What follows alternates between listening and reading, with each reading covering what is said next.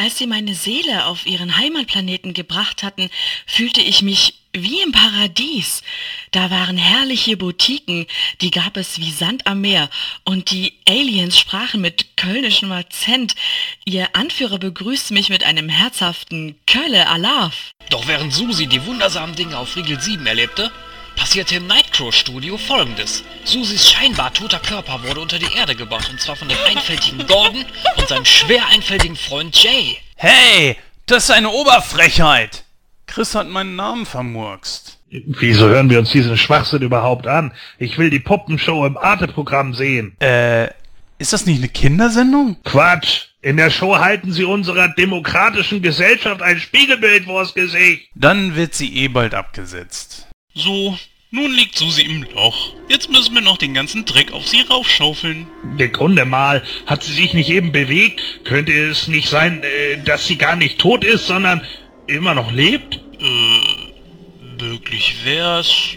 Ähm, aber da ich nicht viel schlauer bin als diese dumme Schaufel hier, werde ich Susi trotzdem verbuddeln. Und so haben diese beiden Flachhirne ihr Horrorwerk vollendet. Schaufel für Schaufel, Krumel für Krumel. Aber meine Zeit war noch nicht um. Deshalb hat das Köln-Alien mich wieder zurückgeschickt. Aber ich weiß, dass sie mich eines Tages wieder an diesen herrlichen Ort zurückbringen werden. Eine ungewöhnliche Geschichte. Nächste Woche haben wir wieder ein Geheimnis. Unsere Zuhörer. Wer sind sie? Warum hören sie sich diesen Podcast an, wenn zur selben Zeit auf einem anderen Kanal eine viel bessere Puppenshow läuft?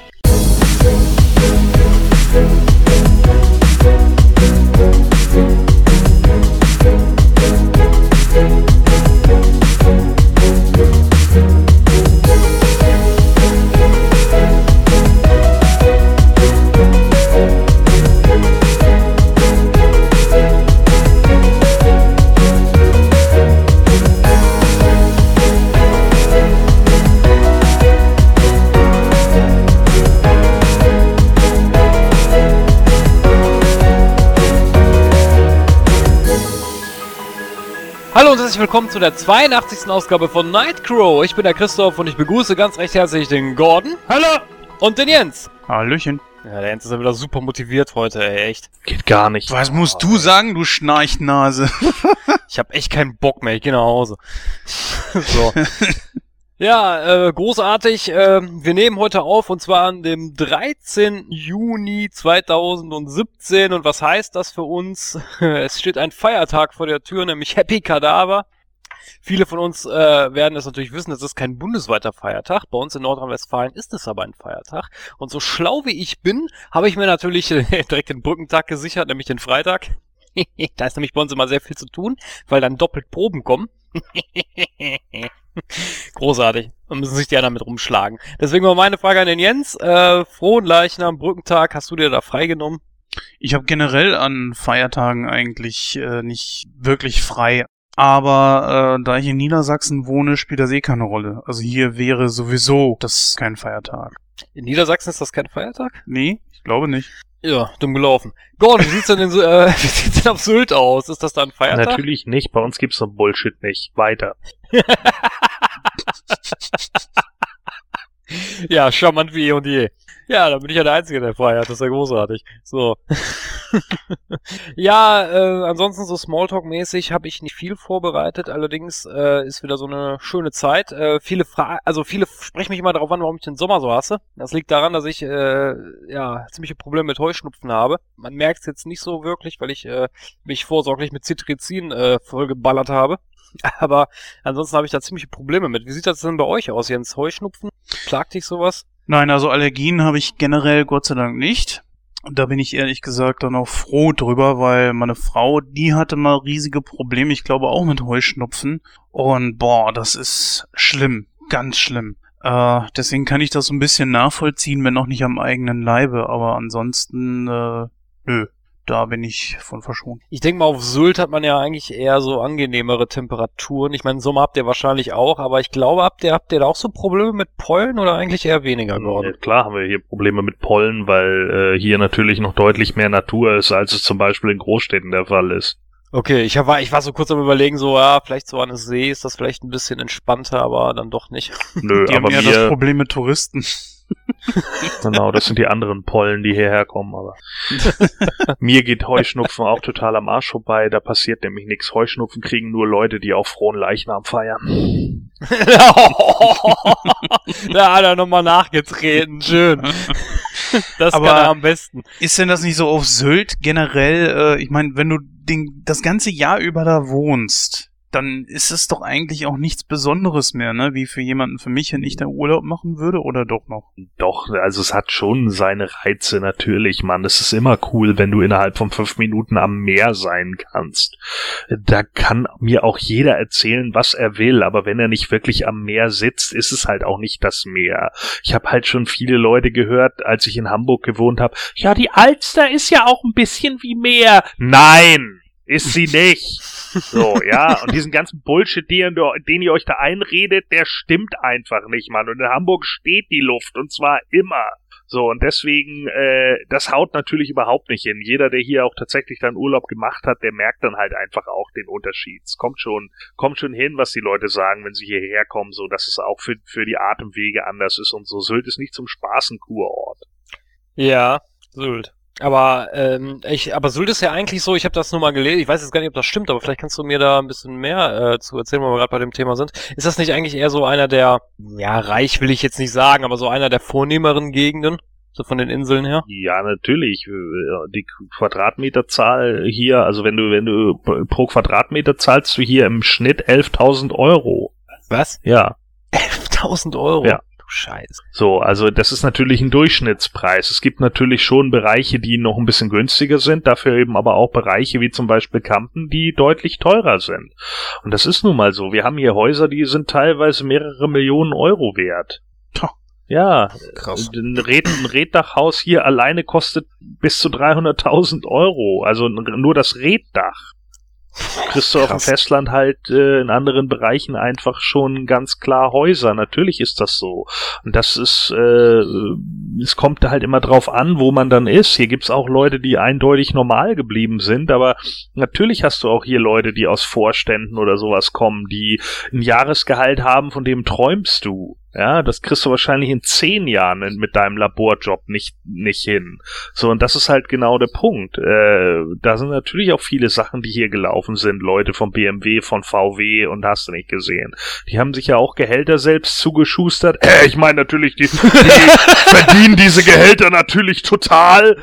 Äh, so, ja, also es ist kompletter Schwachsinn, Mann, aber so läuft der Kapitalismus halt immer und das ist eben so. Und ich will hier auch keine Lanze brechen für den Sozialismus. Es ist halt einfach nur so, dass man sich damit abfinden muss. Wenn Leute selber ihr System bauen, dann geben sie sich meist selbst das meiste. Und das hat Deutschland halt. Wir sind eben immer noch eine Oligarchie, was das angeht. Wir haben halt viele Wirtschaftsbosse und die verdienen eben eine Menge Kohle. Und wenn die irgendwann mal in Rente gehen oder in Frührente und so Anfang 50 sind und dann sagen, ich habe keinen Bock mehr, ich setze mich jetzt zur Ruhe, was ja auch locker kannst, wenn du irgendwie 60 Millionen Euro auf dem Konto hast, dann äh, kaufst du dir hier halt ein Häuschen für 7,5 Millionen mit allem drum und dran und dann baust du da allen möglichen Scheiß rein, so dass das äh, Haus im Endeffekt 34 Millionen gekostet hat und dann setzt du dich zur Ruhe und hast halt einen ruhigen Lebensabend, kannst dann sagen, oh ja, Mist, ich habe jetzt auf meinem Konto nur noch 26 Millionen, die ich für die restlichen 50 Jahre, die ich maximal noch hab, dann ausgeben kann.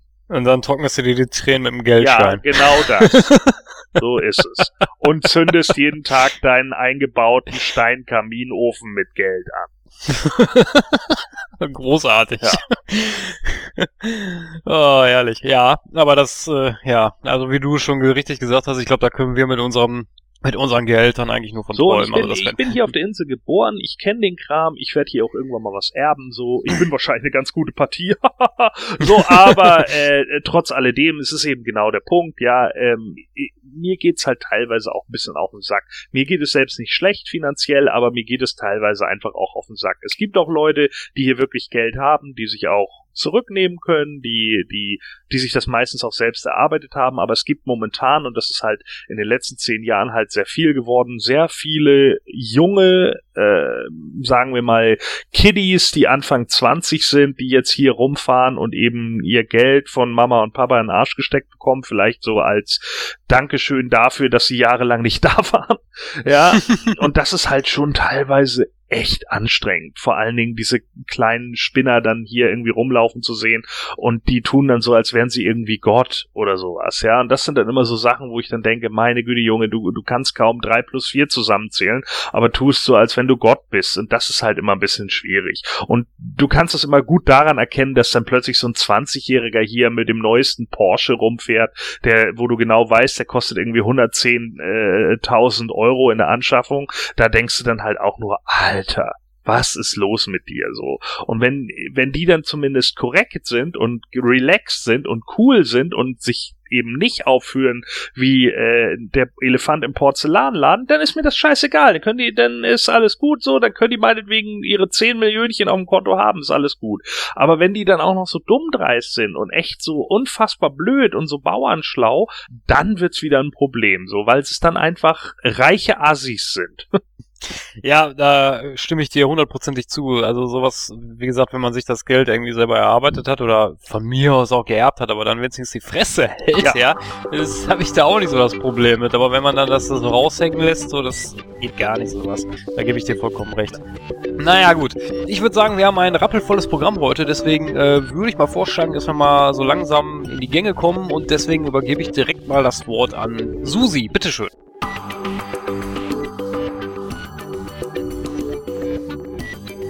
Alien, das unheimliche Wesen aus einer fremden Welt, ist ein absoluter Kultfilm aus dem Jahr 1979. Ihm folgten noch viele weitere Teile und bekleiden ein ganzes Franchise aus Spin-offs, Sequels und Prequels. Grund genug für diesen Podcast, ihn auf die heutige Agenda zu setzen. Doch ist ein Kultfilm auch gleich ein guter Film? Diese Frage stellte sich das Team in unserem heutigen Hauptthema sehr ausführlich. Auch die historische Bedeutung, die dieser Film hat, wurde eingehend beleuchtet. Darüber hinaus gibt es leider auch sehr traurige Nachrichten. Im Hollywood-Stammtisch sprechen die Talker über die beiden erst vor kurzem verstorbenen Schauspieler Roger Moore und Adam West. Beide spielten sich mit ihren bekanntesten Rollen aus Batman und James Bond in die Herzen der Zuschauer und setzten sich so auch ein Denkmal. Ferner sprach Jens mit der Schauspiel- und Synchronlegende Peter Kirchberger, welcher seit den 60er Jahren Adam West als Batman seine Stimme lieh. Das alles und wie immer noch viel mehr gibt es heute in der 82. Ausgabe von Nightcrow.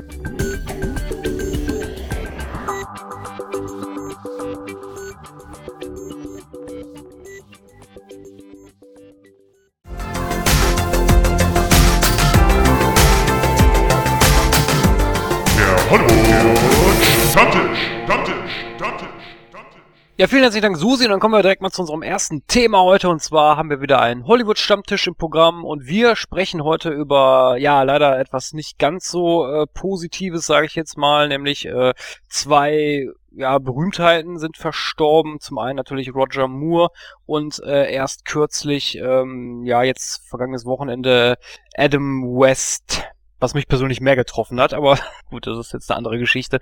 Ähm, ich würde sagen, wir fangen einfach mal mit Roger Moore an und äh, da würde ich dann erstmal das Wort an den Jens übergeben. Bitteschön. Ja, hat mich auch natürlich äh, getroffen, aber ich glaube, der Mann war 89 Jahre alt und ich weiß auch nicht, ob er krank war.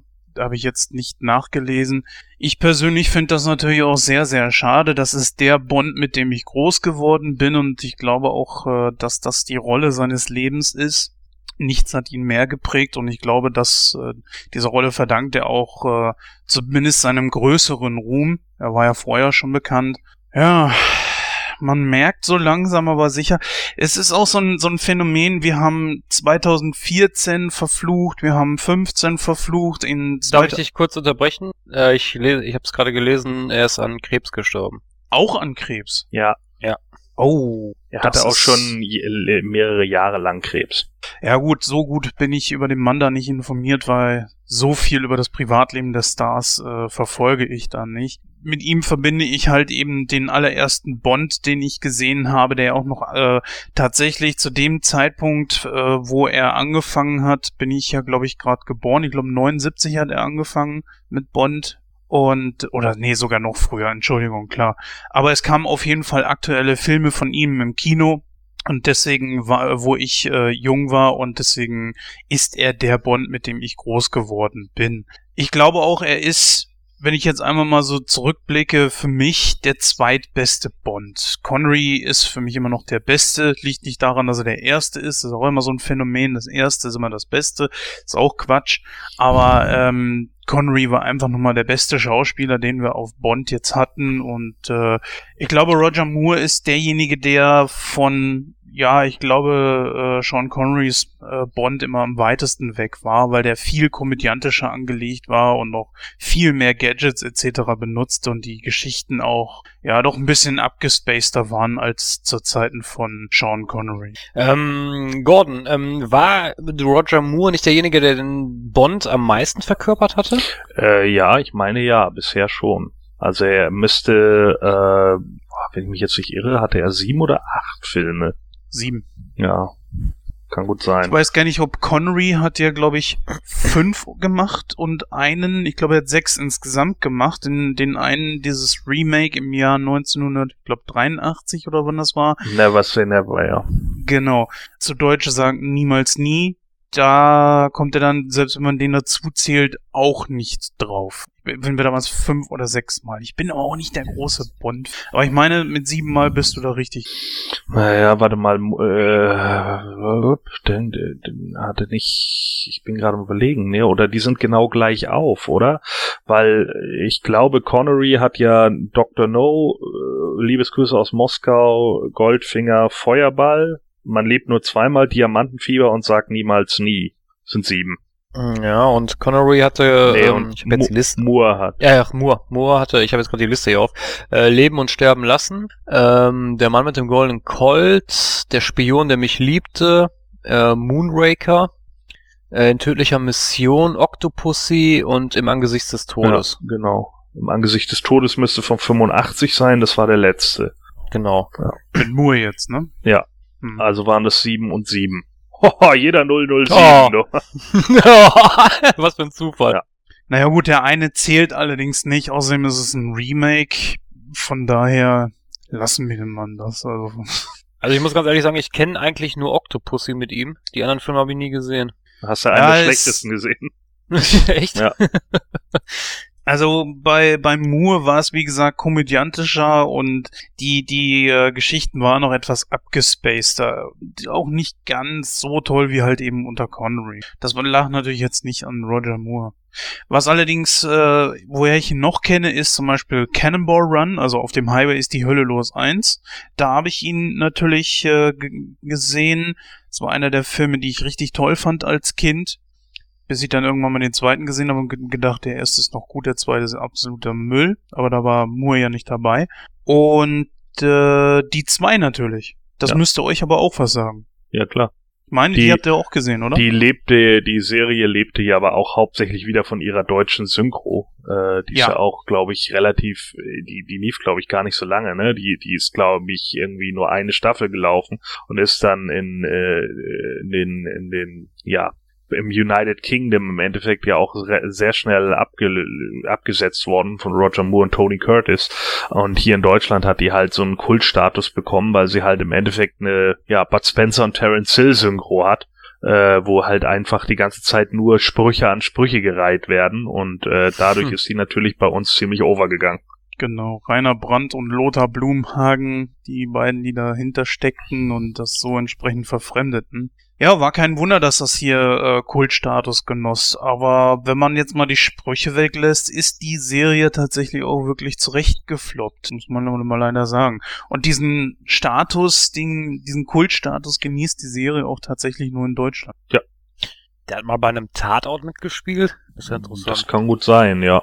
2002. Ja, ich wollte gerade sagen, das ist noch gar nicht so lange her, ähm, weil sie da nämlich noch Werbung für gemacht hatten. Ja, also wie ich, wie gesagt, wo ich mir gerade hier so die Filmografie von ihm durchlese, also ich, äh, boah, also ich muss ich ehrlich gestehen, ich habe, glaube ich, vielleicht zwei, drei Filme davon gesehen, aber der Mann hat ja schon echt viele Filme gedreht. Oh ja.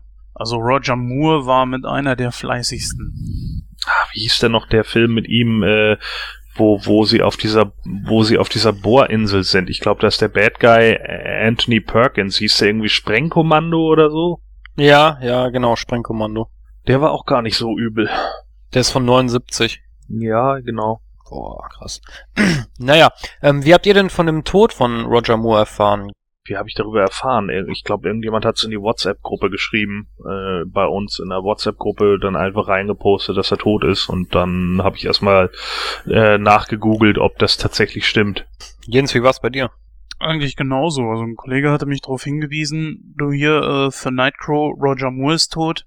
Ja, da musste ich natürlich auch erstmal schlucken, aber gut, 89, äh, das ist ein schönes Alter im Angesicht des, der, ja, im Angesicht der Wahrheit, dass wir nun mal leider alle sterben müssen, ist 89 ein wirklich tolles Alter. Ja gut, wenn er dann auch noch an Krebs litt, war es dann letzten Endes ja leider abzusehen. Das muss natürlich nicht immer tödlich enden, aber ja, ja, ich habe, äh, ich hab's, äh, wo habe ich, ich glaub, über Facebook meine ich, habe ich das mitgekriegt. Ähm, muss aber dazu sagen, ich, also wie gesagt, klar, ich kenne Roger Moore, ähm, hat mich jetzt persönlich aber nicht so getroffen wie jetzt bei einem anderen Star, sag ich mal, weil ich, wie gesagt, ich habe vielleicht höchstens drei Filme mit ihm gesehen und von den James Bond Filmen wirklich nur Octopussy. Also eine anderen James Bond mit ihm habe ich nicht gesehen. Deswegen habe hab ich das jetzt einfach nur so zur Kenntnis genommen. Da habe ich jetzt nicht so den Bezug irgendwie zu. Wer ist denn von dir der Bond? Also welchen hast du denn so aktiv mitgekriegt? John, Sean Connery. Das glaube ich nicht. Connery hat ja aufgehört. Ja gut, den einen könnte so sagen niemals nie. Aber ich kenne die, ich kenne die, ich kenne die Filme aber mit ihm. Also, also wenn ich wenn ich Bond höre, äh, assoziiere ich das eigentlich immer mit Connery. Naja, ich glaube, aktiv äh, wird kaum einer von uns irgendwie Roger Moore oder Sean Connery wirklich gesehen haben, weil wir zu dem Zeitpunkt, als die letzten Filme kamen, 1985, zu jung gewesen wären, um sie im Kino zu gucken. Also den frühesten, den ich dir zutraue, Jens im Kino geguckt zu haben, wäre vielleicht Timothy Dalton. Nein, also im Kino habe ich den nicht gesehen, aber das war zu dem Zeitpunkt, wo die Filme rausgekommen sind, schon immer ein kleiner Hype und überall hingen Poster etc. und die Filme von ihm liefen ja irgendwann auch schnell im Kino ach, äh, im Kino, im, im Fernsehen. Und das war vor allen Dingen natürlich auch jedes Mal, wenn ein neuer Bond anlief mit ihm, kamen die alten Filme von ihm immer auf ARD und ZDF. Und deswegen habe ich äh, ihn dort auch äh, immer mitgekriegt aktiv. Vor allen Dingen auch, weil dann natürlich äh, hauptsächlich erstmal die äh, Roger Moore-Filme gezeigt wurden als äh, James Bond und Sean Connery dann halt eben nicht deswegen ist das der Bond-Darsteller, sage ich einfach mal, den ich aktiv wirklich irgendwie mitgekriegt habe oder am meisten mitgekriegt. Connery natürlich sowieso, aber seien wir mal ehrlich, heutzutage finde ich auf jeden Fall Sean Connery besser, aber damals als Kind war Roger Moore interessanter weil er als Bond mehr Gadgets benutzt hat, er hat mehr Witz drin gehabt er hat die interessanteren Gegner damals als Kind meiner Meinung nach gehabt. Heutzutage sehe ich das natürlich alles anders. Und ich würde einfach sagen, diesen James Bond, äh, ja, da, da ist er nie irgendwie wirklich von losgekommen. Das ist ja das Ding, was ihn, ich glaube, auch bis zu seinem Tod dann auch begleitet hat. Ja, also ich kann das so nicht, kann das nicht unterstreichen. Also ähm, für mich war es halt immer äh, Sean Connery ja schon als Kind. Ich bin auch irgendwie mehr über die, also ich habe mehr die Sean Connery Filme irgendwie auch geguckt. Ich hatte auch nur zwei Bonds irgendwie mal aus dem Fernsehen aufgenommen und äh, das war zum einen Goldfinger und zum anderen Man äh, lebt nur zweimal.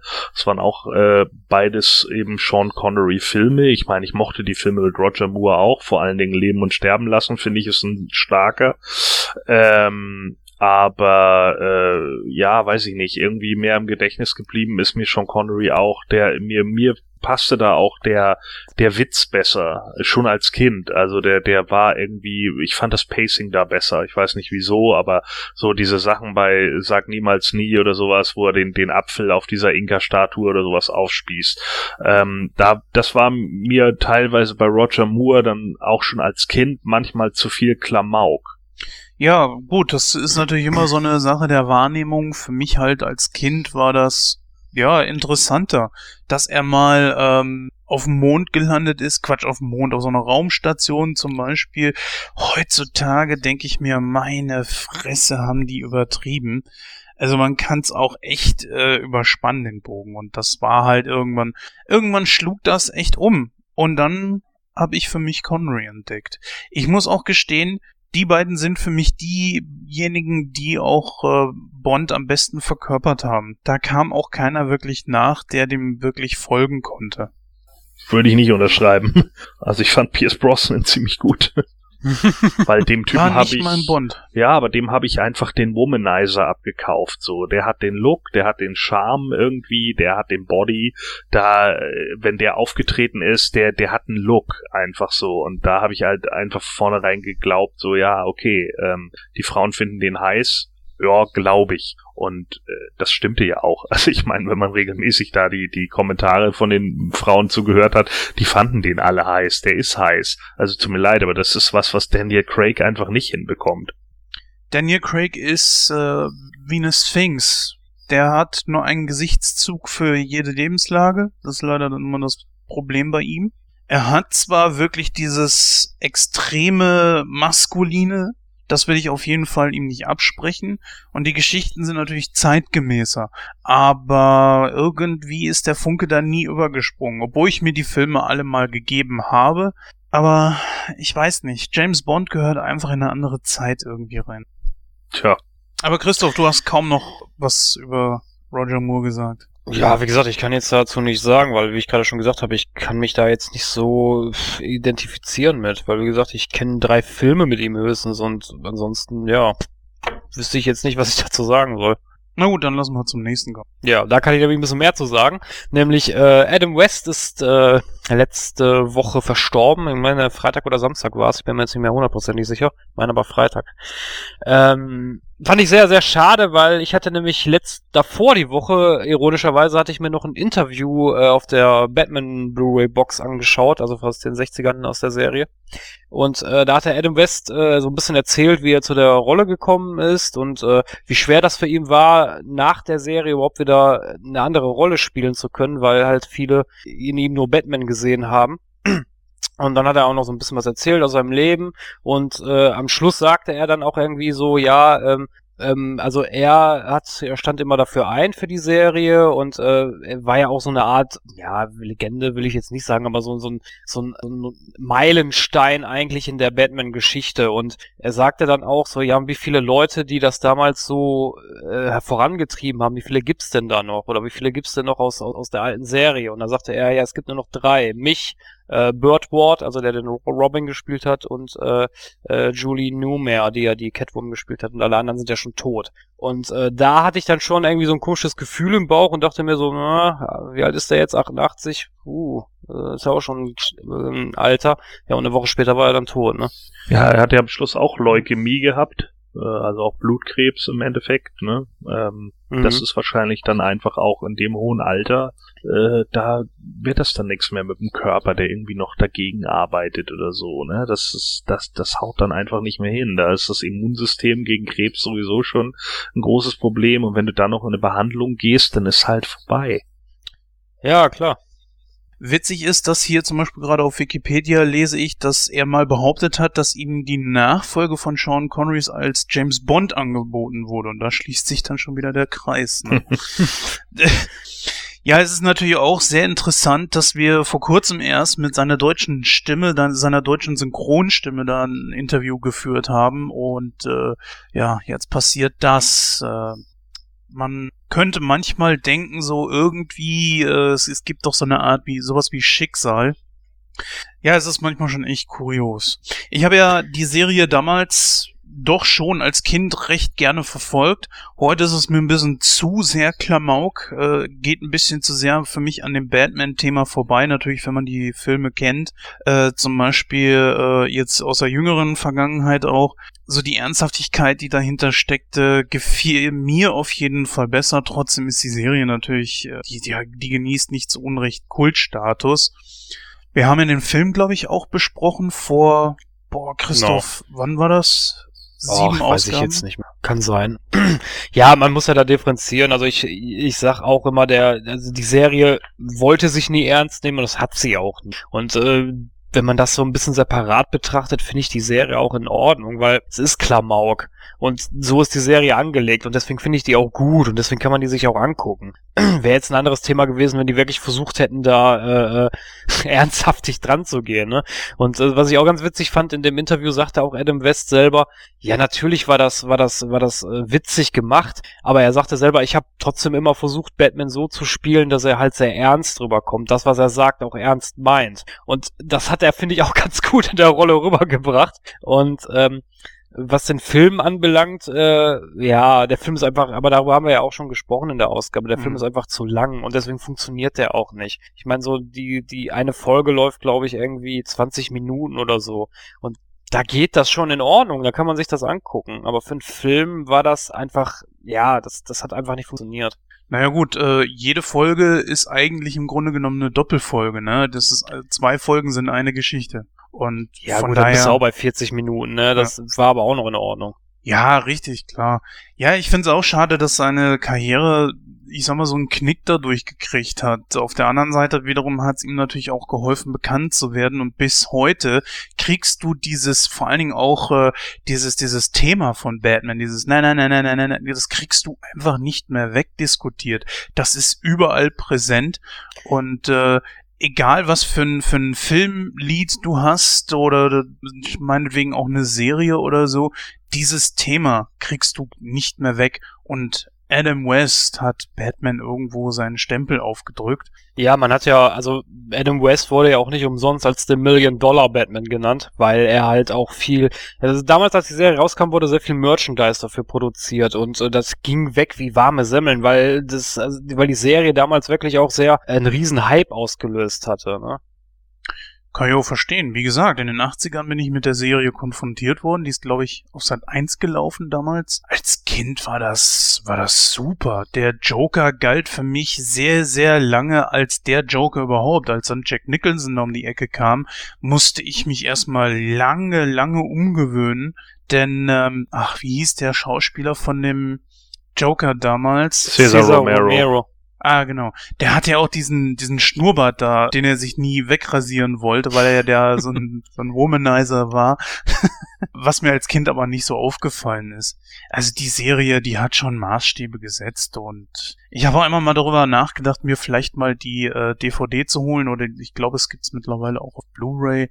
Ja, die Blu-ray. Ja. Ich kann dir die Blu-ray nur empfehlen, die habe ich selber auch, weil das Bild ist wirklich sehr, sehr gut remastered. Also da Kompliment. Das glaube ich dir. Also man kann das mittlerweile ja sehr, sehr gut machen. Ja. ja gut, aber man, man weiß ja, wie das ist ne, bei alten Serien. Es gibt ja viele Firmen, die sich dann jetzt nicht so die große Mühe mitmachen.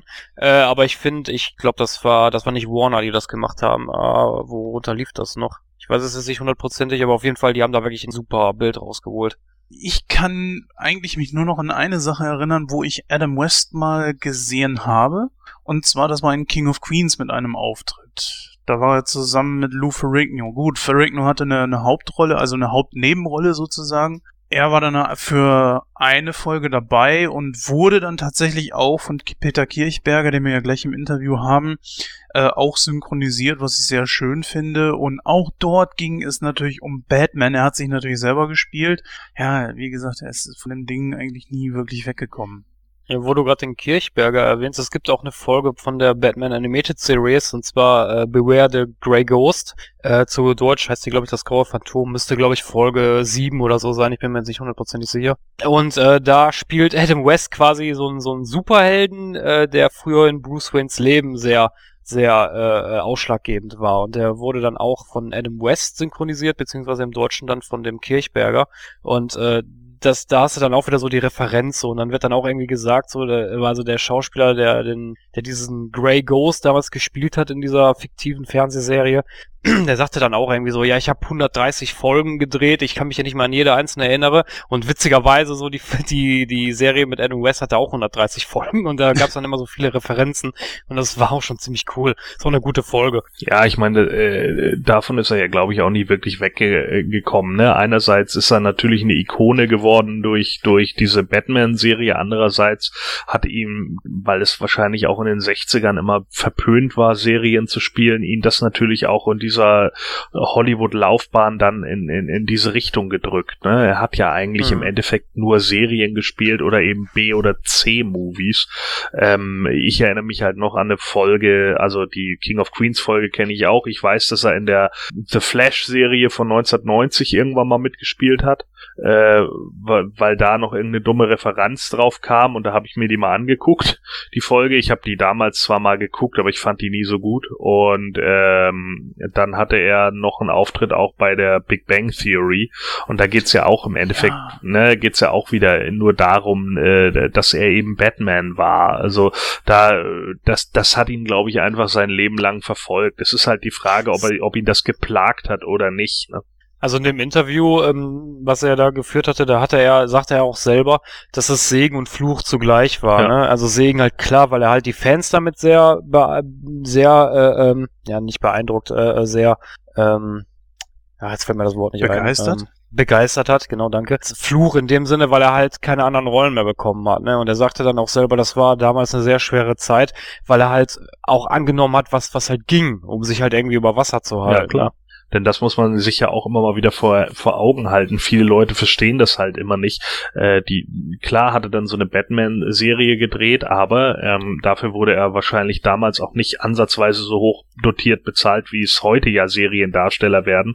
Also wenn wir jetzt mal irgendwie überlegen, dass ein Jim Parsons, der Sheldon Cooper in Big Bang spielt, pro Folge jetzt irgendwie eine Million Dollar zugeschustert bekommt, davon hat Adam West in den 60ern geträumt. Ja, also das ist nicht ansatzweise das Gehalt gewesen und die mussten natürlich trotz alledem gucken, wie sie dann irgendwie äh, sich über Wasser halten und er hat's ja äh, dann auch teilweise gar nicht mehr geschafft, überhaupt in anderen Serien auf Fuß zu fassen. Es gab ja dann auch einige Seriendarsteller, die hatten dann irgendwie einen Look und konnten dann eine andere Serie spielen. Ja, was weiß ich, wenn äh, David Hasselhoff halt von Knight Rider zu Baywatch geht oder so. Das war für ihn halt auch überhaupt nicht möglich, außer dass er irgendwann in den 70ern nochmal The New Adventures of Batman drehen durfte, so ungefähr. Und Mhm. das wurde ja auch relativ schnell dann abgesetzt. Ähm, das sind halt genauso die, die äh, Probleme, die er dann wahrscheinlich auch damit haben oder, oder damit hatte. Genau. Richtig. Es gibt auch eine schöne, die kennst du bestimmt, Gordon, diese eine Folge mit den Simpsons, wo sie auf Adam West treffen, kennst du die? Ja, Wo er dann irgendwie sagte so, ja, ich verstehe auch nicht, warum der neue Batman nicht mehr tanzt. Kennt ihr noch den Ja, Bertuzzi? genau. so geil. Naja, und vor allen Dingen Simpsons hat ja auch unglaublich viele Sachen, äh, viele Referenzen noch auf diese alte Serie. Ne? Ich meine, da sieht man ja auch irgendwie, dass auch ein Matt Groening damit groß geworden ist und und äh, das im, immer mal wieder einbaut, auch für die für die äh, Erwachsenen seiner Generation oder so. Mhm, genau. Ja, klar. Also was man natürlich nicht, nicht unterm Tisch fallen lassen darf, ist natürlich auch, dass er auch ein Synchronsprecher war, nämlich in der Serie Family Guy, da hat er den Bürgermeister von äh, Queehawk, äh, Quahawk gesprochen. Wie heißt der nochmal? Äh, heißt er nicht sogar West, der Kann Bürgermeister? gut sein, ja. Ich meine ja, Ja, sehr schade. ja, wie gesagt, hat mich auch ein bisschen getroffen, aber gut, andererseits natürlich 88 ist, ist auch ein schönes Alter irgendwo, wobei, naja gut, an Leukämie zu sterben ist, äh, weiß ich nicht, ist jetzt auch nicht so, Komisch, der, Der eine Bringer, sag ich mal. 89, ne, ist äh, an Krebs gestorben. Dieser jetzt hier 88 an Krebs gestorben. Äh, der eine spielte Bond, der andere sagt, er hätte ihm mal die Rolle angeboten bekommen. Also das ist so irgendwo ineinander verwoben manchmal. Kurios. Ich weiß nicht, ich habe das glaube ich mal erzählt. Wusstet, wusstet ihr eigentlich, dass Adam West sich damals auch für die äh, Michael Keaton-Rolle beworben hatte als Batman? nee. Doch, hat er tatsächlich gemacht. hat die Rolle aber natürlich nicht bekommen. Ja, Man hat ihm, glaube ich, damals angeboten, ähm, die, den Alfred. Vater von, nee, nicht Alfred, den Vater von, also den, den äh, Thomas Wayne zu spielen, aber das hat er wohl abgelehnt. Warum das denn? hätte mal, Ja, das wollte er nicht. hätte mal nicht ablehnen sollen. Nee, nicht wirklich. ja. Wäre doch ein cooles Goodie auch für die Fans gewesen, aber äh, das ist es eben, ne? Vielleicht war das dann auch so eine Zeit in seinem Leben, wo er einfach sich selbst auch gesagt hat, yo, eigentlich will ich gar nicht mehr mit Batman in Verbindung gebracht werden. Und das ist eben immer genau das Problem. Das haben natürlich einige. äh, Es ging ja eine, eine Zeit lang, äh, ging es ja auch, na, jetzt komme ich auf seinen Namen nicht. Ah, Alec Guinness.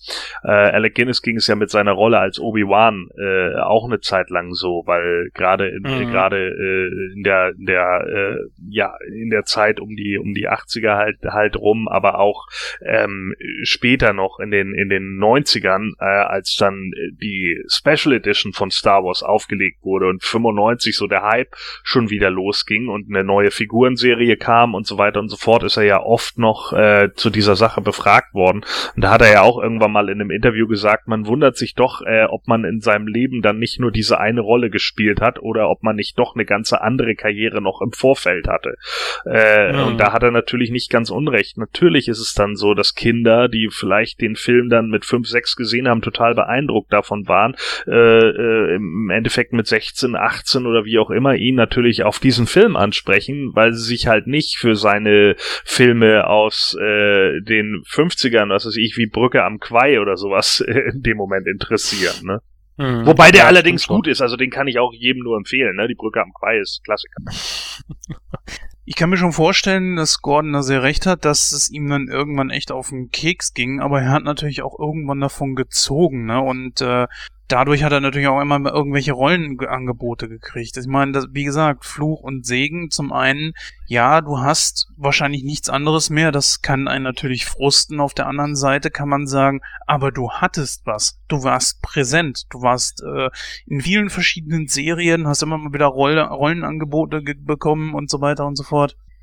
Und irgendwann so ab Ende der 90er oder wann das mit diesen ganzen Conventions etc.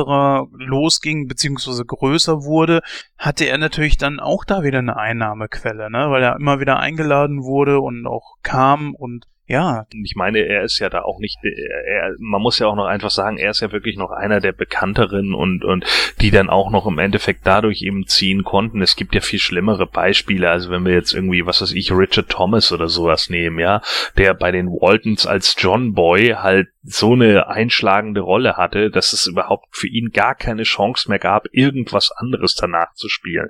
Er hat dann vielleicht mal so eine Nebenrolle oder eine Rolle in S noch bekommen oder sowas, aber das war's dann auch, ne?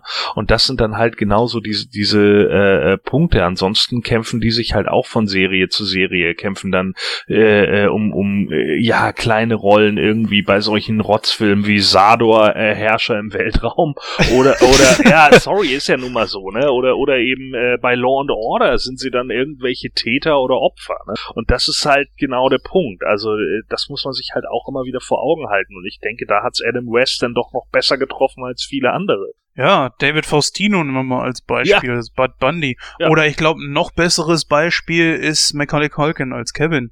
Das ja. ging ja dann gar ja. nicht mehr, ne? Oder Edward Furlong aus Terminator 2. Ja, das stimmt schon. Ähm, ja, also wie gesagt, ich habe da ähm, letztens mal so einen Artikel gelesen, dass jetzt äh, Gotham keinen Beschützer mehr hat. Fand ich auch ein bisschen traurig, weil vor zwei Jahren ist nämlich auch äh, Yvonne Craig gestorben. Das war nämlich das Batgirl ab der dritten Staffel. Und äh, ja, jetzt ist eigentlich nur noch Robin da, nämlich Bird Ward, der lebt ja noch. Was ich auch immer so ein bisschen faszinierend finde, so, wenn man sich da mal so, so ein, ähm, so ein Stan Lee anguckt, der mit 96 noch in den Marvel-Filmen rumturnt. wenn man da so den Vergleich zieht, das ist echt Wahnsinn, ey. Ja. Ja, naja. Gut. Ja, dann würde ich sagen, äh, schließen wir dann auch mal dieses Thema dann ab. Ist das schon traurig genug? Dann würde ich sagen, kommen wir direkt mal zu unserem nächsten Thema. Und, und zwar, wo wir gerade bei Adam West äh, sind, ähm, der Jens hat ein Interview geführt, nämlich mit Peter Kirchberger. Und Peter Kirchberger war die deutsche Synchronstimme von äh, Batman unter anderem. Ähm, ansonsten, was kannst du denn sonst noch äh, kurz über Kirchberger erzählen, Jens? So einer der bekanntesten Sprecher aus Deutschland und ich habe ihn zum Beispiel mal damals gesehen als äh, John Candy in Onkel Buck. Ist natürlich auch ein Schauspieler, der einiges gemacht hat und ja, man muss natürlich auch bei dem Interview sagen, wir hatten es schon vor ein paar Wochen aufgenommen, da war noch nicht so ganz klar, wann bringen wir das. Und eigentlich war ja für heute ein ganz anderes Interview geplant. Und ja, wir haben ja dann kurz vor der Sendung gesagt, so, also es passt ja jetzt eigentlich wirklich am besten. Deswegen, liebe Hörer, wenn das gleich äh, in dem Interview so rüberkommt, äh, so, dass wir darüber sprechen und ja, wir erwähnen, dass Adam West ja noch lebt oder sowas in der Richtung, ist klar, das äh, Interview ist ein paar Wochen älter. Seht es uns an der Stelle nach und wie gesagt, was gibt es passenderes als jetzt? Ja, Peter Kirchberger, wie gesagt, ein sehr großer Synchronsprecher. und auch er hatte, da wird er gleich selber von erzählen, auch mal hier und dort so, so ja, seine Problemchen mit Batman, sollte unter anderem mal was unterschreiben, wo er dann auch eine entsprechende Reaktion drauf gebracht hat. Aber das äh, hören wir dann in dem Interview.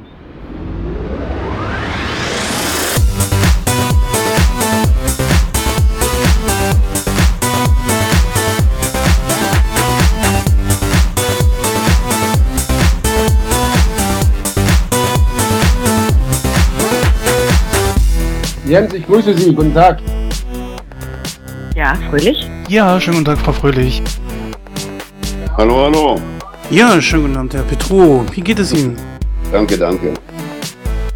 Hallo, Herr Kraus. Ich grüße Sie. Hallo, guten Tag. Hier steht. Hier ist Dietmar. Ja, schönen guten Morgen, Herr Wunder. Einen schönen guten Tag, hallo. Hallo, Jens. Ja, hallo.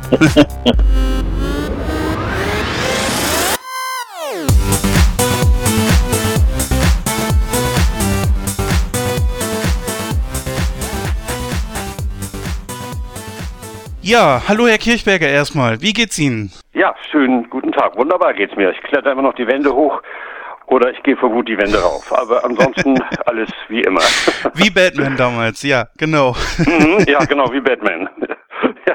Erstmal zu meiner ersten Frage und zwar, wie kamen Sie Mhm. überhaupt zum, zur Schauspielerei? Warum haben Sie sich entschieden, Schauspieler zu werden? Ja, also ich habe mich mehr oder weniger entscheiden lassen. Das bedeutet, äh, ich war ganz schlicht und ergreifend nach dem Abi so schlicht und ergreifend nur Rock'n'Roll-Musiker, was man so gar nicht so denkt und hatte daran gefallen. Aber auf Dauer meinten meine Eltern, und da hatten sie auch recht mit, äh, ist das ja noch nicht nur die einzige Lebensaufgabe. Und äh, ich bin tatsächlich von meinen Eltern, nun kamen die alle aus diesem Beruf und mein Großvater besonders als Senior vom deutschen Schauspieler, also ich bin gedrängt worden. Und da kam diese lustige Situation, dass also äh, meine Eltern sagten, Junge, lerne einen anständigen Beruf, werde Schauspieler. Was natürlich heute bei den meisten ein, wie soll ich, ein müdes Lächeln aufzwingt, weil da ist eine andere Vorstellung. Also äh, mein Großvater war Staatsschauspieler und da ist nicht zu verwechseln, sagen wir, mit einigen gängigen Privatsender-Serien, nicht? Also das sind schon, das wurde schon ernst gemeint und man muss schon ein bisschen stu- paar Stunden länger arbeiten mit Probenzeit gerechnet und so. Also die meinten das ernsthaft und das habe ich dann auch gemacht und habe dann ursprünglich, ja ursprünglich wollte ich das also zu der Musik machen. Das hat sich dann gedreht. Ich habe so viel Spaß an Schauspielkunst gewonnen, dass ich, äh, naja, also dass ich das äh, Rock'n'Roll ein bisschen in den Hintergrund gestellt habe. Allerdings äh, später hat sich das natürlich ausgezeichnet und ausge, weil ich ja sehr, sehr viel ausgezahlt leider auch, weil ich ja sehr, sehr viel Musical gespielt habe dann. Wie kamen Sie denn dann letzten Endes zum Synchron? Wie sind Sie da reingerutscht? Naja, ich war sieben Jahre lang synchron. Ja, sieben Jahre lang war ich bei, bei, bei, Friedrich Schütter am Ernst-Deutsch-Theater, drei Jahre lang Schauspielschule besucht und da schon so Kleinigkeiten, so Statisterie gemacht und dann hat er mich übernommen. Vier Jahre lang durfte ich dann da arbeiten, sowohl als Regieassistent als auch als äh, Schauspieler auf der Bühne, Darsteller. Was bedeutete, er war ja eine Größe im Synchron in Hamburg, also zum Beispiel die Stimme von Lorne Green in Bonanza, also Ben Cartwright und äh, ähm, hat mir schon ein bisschen geholfen, aber man muss natürlich vom Mikro selbst bestehen und äh, naja, und ich wollte schnell zur Regie mit guten Leuten und darum habe ich unglaublich schnell neben der Sprache darauf hingearbeitet, Synchronregie zu machen. Und zwar, ich habe auch am Theater bei ihm ja auch Regie gemacht, und, äh, aber es war mir, das ist schon ein Vergnügen. Man hat ja äh, in Synchronstudios, in den großen meine ich jetzt, in renommierten, äh, eine Auswahl an solchen Spitzenkräften, das kann sich ein Theater meistens privat gar nicht leisten. Und da hat man sie alle zur Verfügung und immer festgestellt, so bekannter, so größer, umso einfacher im Grunde in der Zusammenarbeit. Aber ich habe weiter Theater gespielt. Aber das war so der Einstieg ins Synchron. Und dann kam ja auch Bonanza und ach, dann kamen so viele Sachen und dann ist man irgendwann ist man drin und bleibt. Und ich mach's auch gerne. Wenn Sie damals so mal mit heute vergleichen, was würden Sie denn sagen, was hat sich so positiv oder negativ verändert? Was ist leichter geworden? Was ist komplizierter geworden? Ja, ja, sagen wir mal so, äh, also die Beurteilung liegt auch, liegt auch hier im äh, Auge des Betrachters.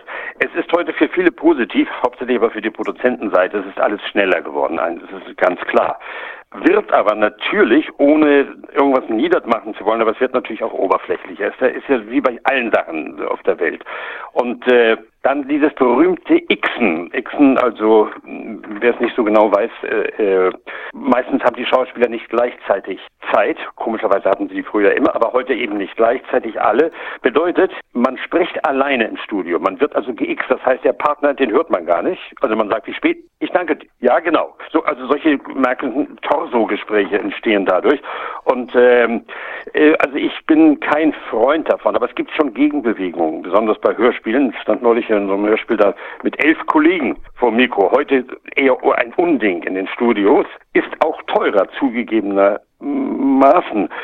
Also positiv mal was zu sagen, es ist äh, leichter in der technischen Bearbeitung heute geworden, die Nachbearbeitung. Man kann es genauer synchron ziehen, man kann ausgleichen, man kann äh, aufeinander abgleichen. Aber komplizierter finde ich ist die Glaubwürdigkeit. Also ich glaube nicht jeden Satz, den ich höre von ähm, einigen synchronisierten Serien und Spielfilmen. Ich glaube es einfach nicht, weil wenn die sich nicht mal bege begegnet sind oder nebeneinander stehen, dann ist die Behauptung, dass man jemanden sehr liebt oder sehr hasst, doch etwas einsam dargestellt. Ja, ich finde es ja sehr interessant, dass Sie eben gesagt haben, Sie wären ein Rocker gewesen und äh, mhm. dann muss ich natürlich passenderweise auch mal auf eine sehr bekannte Person kommen, die Sie auch gesprochen haben, nämlich den King of Rock, Elvis Presley. Kann man da sagen, das ist schon ein bisschen was anderes, als wie jetzt, sagen wir mal, zum Beispiel Adam West zu sprechen? Ja, sagen wir mal so, ich will niemanden enttäuschen und die natürlich auch nicht. Aber äh, eigentlich, wenn man ehrlich ist, das gehört zum guten Ton zu sagen, und als ich damals Elvis gesprochen habe, das, aber das stimmt nicht ganz. Wenn man glaubt oder will, sich vorgenommen hat, ein Guter zu sein, ist die Rolle eigentlich vollkommen egal. Das würde ja sonst bedeuten, man spielt nur äh, den den Theaterrolle, sondern also Elvis habe ich mich natürlich gefreut. Ich habe ihn siebenmal, also sechs Spielfilme, eine Dokumentation gesprochen zum Beispiel. Aber eigentlich ist man steigt ja ein in eine Rolle. Ich habe ihn hunderte von Mal auf der Bühne in Musicals gespielt. Elvis Station meiner Karriere und Only You und so weiter. Das war auch schwieriger zum Beispiel, als ihn zu synchronisieren, weil es ja doch einen primär komödiantenhaften Touch hat. Also jeder Film von ihm. Äh, macht er sehr gut. Schlägt er sich unheimlich gut, muss ich sagen. Aber äh, was Besonderes, ach nee, ich finde, man sollte sich schon vornehmen, jede Rolle als was Besonderes anzusehen und immer zu versuchen zumindest, also ohne einen Heiligenschein zu erwerben, aber sein Bestes zu geben. Nicht? Aber das ist schon wichtig und äh, insofern war mir also Adam West zum Beispiel, wenn Sie ihn gerade angesprochen haben, genauso lieb und John Candy als Onkel Buck und, und Barberpapa und Ernie habe ich viereinhalb Jahre gesprochen. Adriano Celentano und Handy wie Samt. Das müsste ich ja jetzt abstufen, sozusagen eine Liste machen, Beliebtheitsgrad bei mir. Nein, das ist nicht der Fall. Nein, da haben sie natürlich auch unglaublich viel. Also ich, wie lange sind Sie jetzt mit dabei? Bestimmt an die 40 Jahre oder länger, ne? Über 40 Jahre, 45 bis 47 Jahre, sowas muss es um diesen Dreh sein. Sie haben gerade gesagt, Sie haben auch Elvis schon auf der Bühne gespielt. Ist das dann, äh, kann man sich das wirklich so vorstellen mit diesem extrem hohen Kragen und so weiter? Also wirklich so diese typische, wie man Elvis immer darstellt? Sagen wir mal so, wir hatten bei der ersten Premiere, die war in einem kleinen Theater, später waren wir ja hunderte von Malen auf Tourneen damit. Das bedeutet, natürlich muss man in einigen Bildern also die Klischeevorstellung des Publikums bedienen, auch wegen, äh, um authentisch zu sein. Das heißt, er hatte nun mal diesen weißen Anzug in Las Vegas mhm. getragen. Mhm. Aber der interessantere Teil war für mich immer, es wurde auch seine spätere Krankheit, der Nicht-Wiedererkennungs, die Nicht-Wiedererkennungsmöglichkeit von ihm. Er hat seine letzten Freundin mit seiner Mutter durcheinander gebracht und mit falschen Namen angesprochen und all, also durch wahrscheinlich falsche Tabletten genommen und so. Aber ähm, das darzustellen ist natürlich immer das Interessantere, nicht nur die Glanzseite, sondern auch die Rückseite mal darzustellen. Und das ist auch inhaltlich natürlich, wie soll ich sagen, befriedigender, mit dem Dialoge mit dem Colonel Parker anzustellen und mit, mit seiner Mutter Dialoge und äh, die, die ihn vergöttert hat und sein Verhältnis, sein gestörtes Verhältnis zum Vater und all diese Dinge. Das ist das Interessante. Alles andere, ich mag die Leute nicht, die sagen, äh, also ich bin Elvis, hallo, das ist Quatsch. Meistens heißen sie Karl-Heinz und sind bei der Hamburger Sparkasse angestellt. also das, insofern, es bleibt ja eine Rolle, nicht? und es bleibt wahnsinnig interessant darzustellen, aber alle Seiten, also nicht nur das Ho, Ich habe mich natürlich gefreut, singen, also äh, das, da kam mir zum Beispiel, dass ich Rock'n'Roller war, sehr zu Pass weil hier konnte ich mal durch eine zufällige, manchmal in einigen, sagen wir mal, Frequenzen ähnlichen Schwingungsweiten der Stimme Ähnlichkeit bestimmt, besteht, ohne dass ich jetzt so wie so viele so auf unglaublich auf, auf Elvis machen. Ich hasse darum übrigens Imitatoren, also das ist ja fürchterlich. Eine Rolle spielen ist ja was anderes, als jemanden zu imitieren. Also ich glaube schon an mich allein. Also, aber umso lieber habe ich ihn gespielt und gesungen und gewisse Ähnlichkeit muss man natürlich herstellen. Nicht? Also man kann ja nicht äh, völlig nur auf sich und, und ihn jetzt singen, also wie, was weiß ich, wie Heidi Kabel ihn singen würde. Das geht ja auch nicht. Ich spiele ja auch nicht Beethoven, also als Rapper, das kann man machen, nicht? Aber äh, natürlich muss man da ein bisschen rangehen, aber imitieren ist für mich was anderes. Also das heißt, sich selbst zu verleugnen und dann sagen, ich bin Elvis, oh, nö. Ja, ich muss Sie natürlich darauf ansprechen und man würde mich, glaube ich, schlagen, wenn ich es nicht tun würde. Äh, Sie haben ja einen, wir haben es ja vorhin schon angesprochen, einen unglaublich kultigen Charakter gesprochen und zwar Adam West als Batman und auch in der gleichnamigen Serie. Wie kamen Sie zu dieser Rolle und vor allen Dingen, werden Sie da auch heute noch drauf angesprochen? Na klar, ich tue es jetzt, aber äh ja, sehr, sehr stimmt. Jetzt gerade im Moment wollte ich nämlich auch gerade Ja, also äh, das ist eigentlich gar nicht so äh, unglaublich romantisch gewesen. Es war ein, äh, wir waren so 20 Leute oder mehr. Das wurden früher sehr viele äh, Stimmencastings gemacht und auch natürlich schauspielerisch getestet, ob man also den Actionansprüchen da Genüge tut oder ob man das nur aussagt, einfach ausgedrückt. Und äh, dann habe ich das Glück gehabt, dass ich äh, im Studio Hamburg damals äh, einfach ausgesucht wurde. Also äh, weil Matthias Grimm, der die Regie machte, sagte, also ich käme so an dichtesten auf den Charakter und auf die Ausstrahlung nach deutscher, deutscher Vorstellung. Also es gibt andere Länder, da wird er ganz anders synchronisiert. Aber dieses leicht, leichte Pathos von Adam West, was er sich bis heute beibehalten hat, der Mann ist übrigens 88 jetzt geworden, ähm, dieses leichte Pathos, ähm, und das war Hallo, Rope, hol das, hol das, äh, Robbie, hol das Rope, das Bad Rope, und also immer dieses leicht überzogene, das fand ich schon ganz kultig und lustig. Ne? Das hat mir großen Spaß gemacht.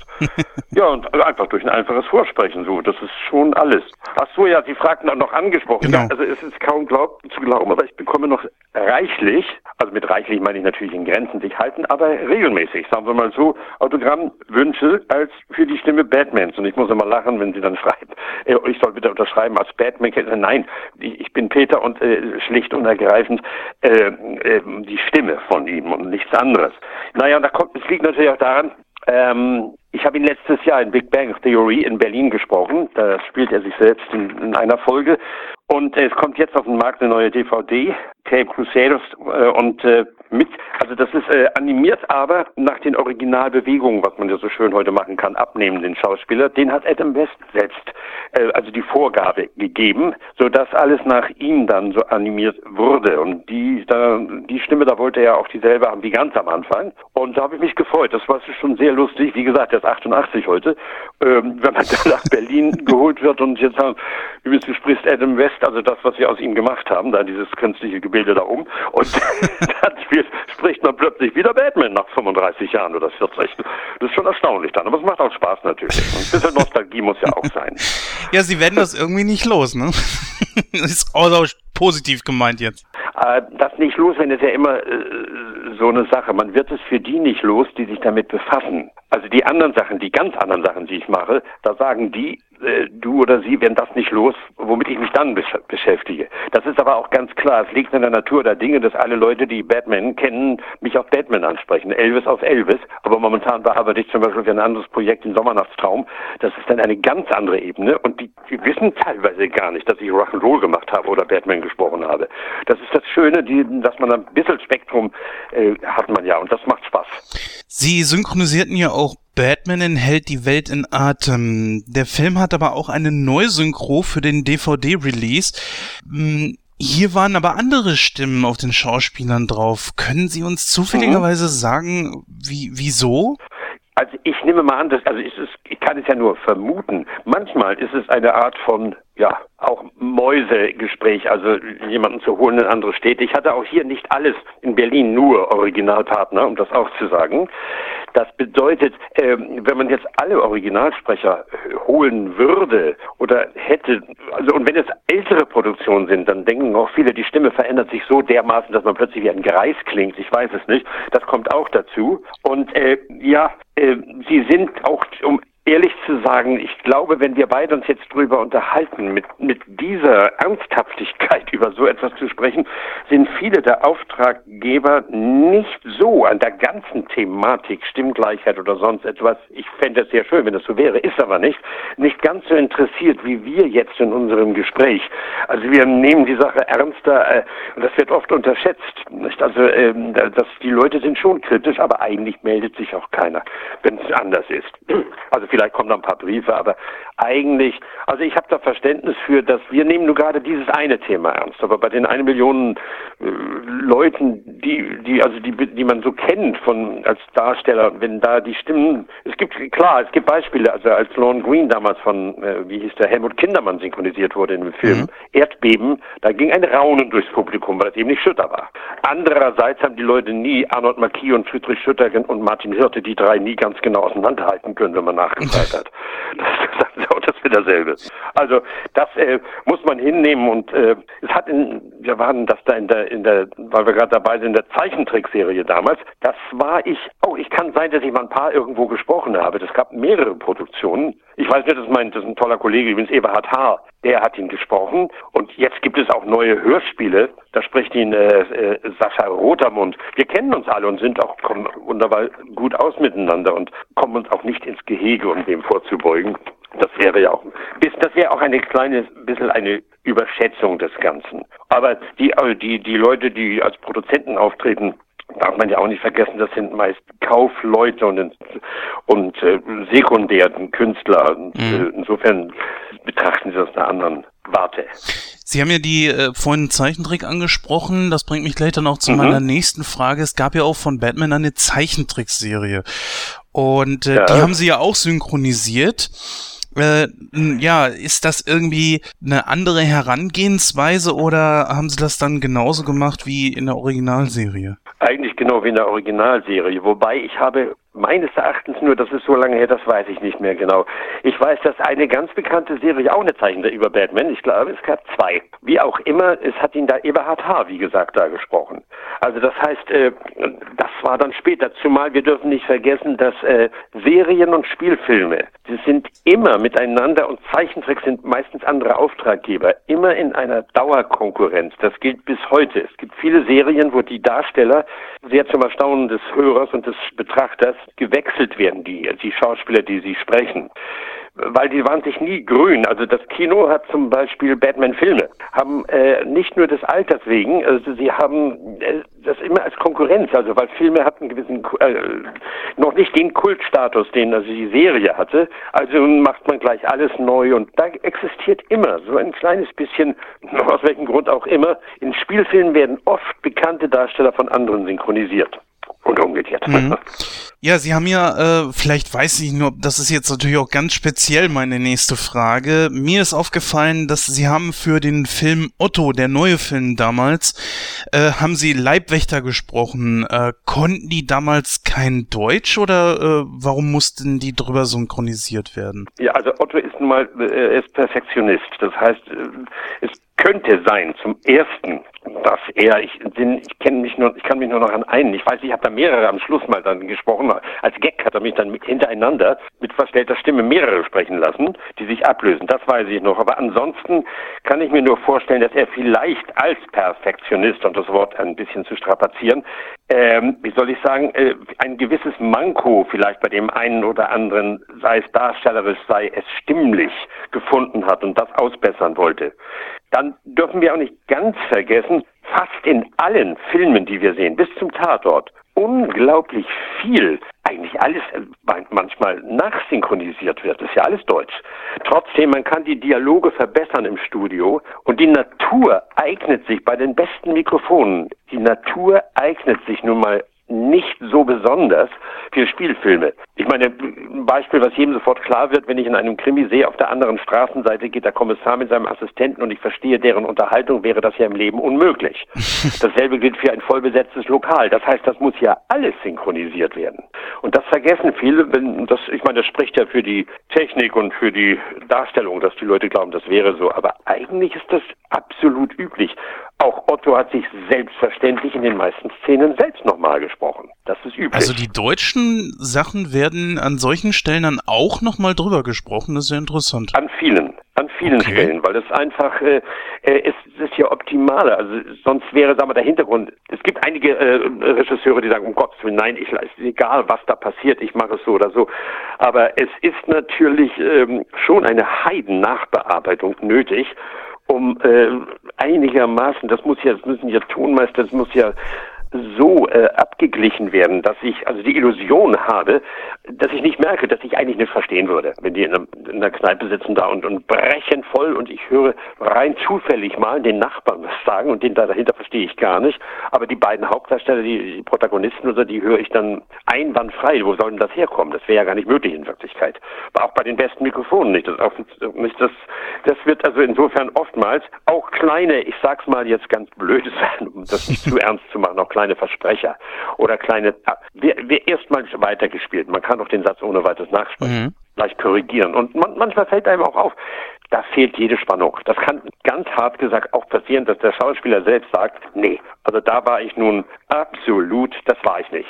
Das, da, da, da muss ich nochmal. Das macht jede zweite Schauspielerin, dass sie sagt, das kriege ich schöner.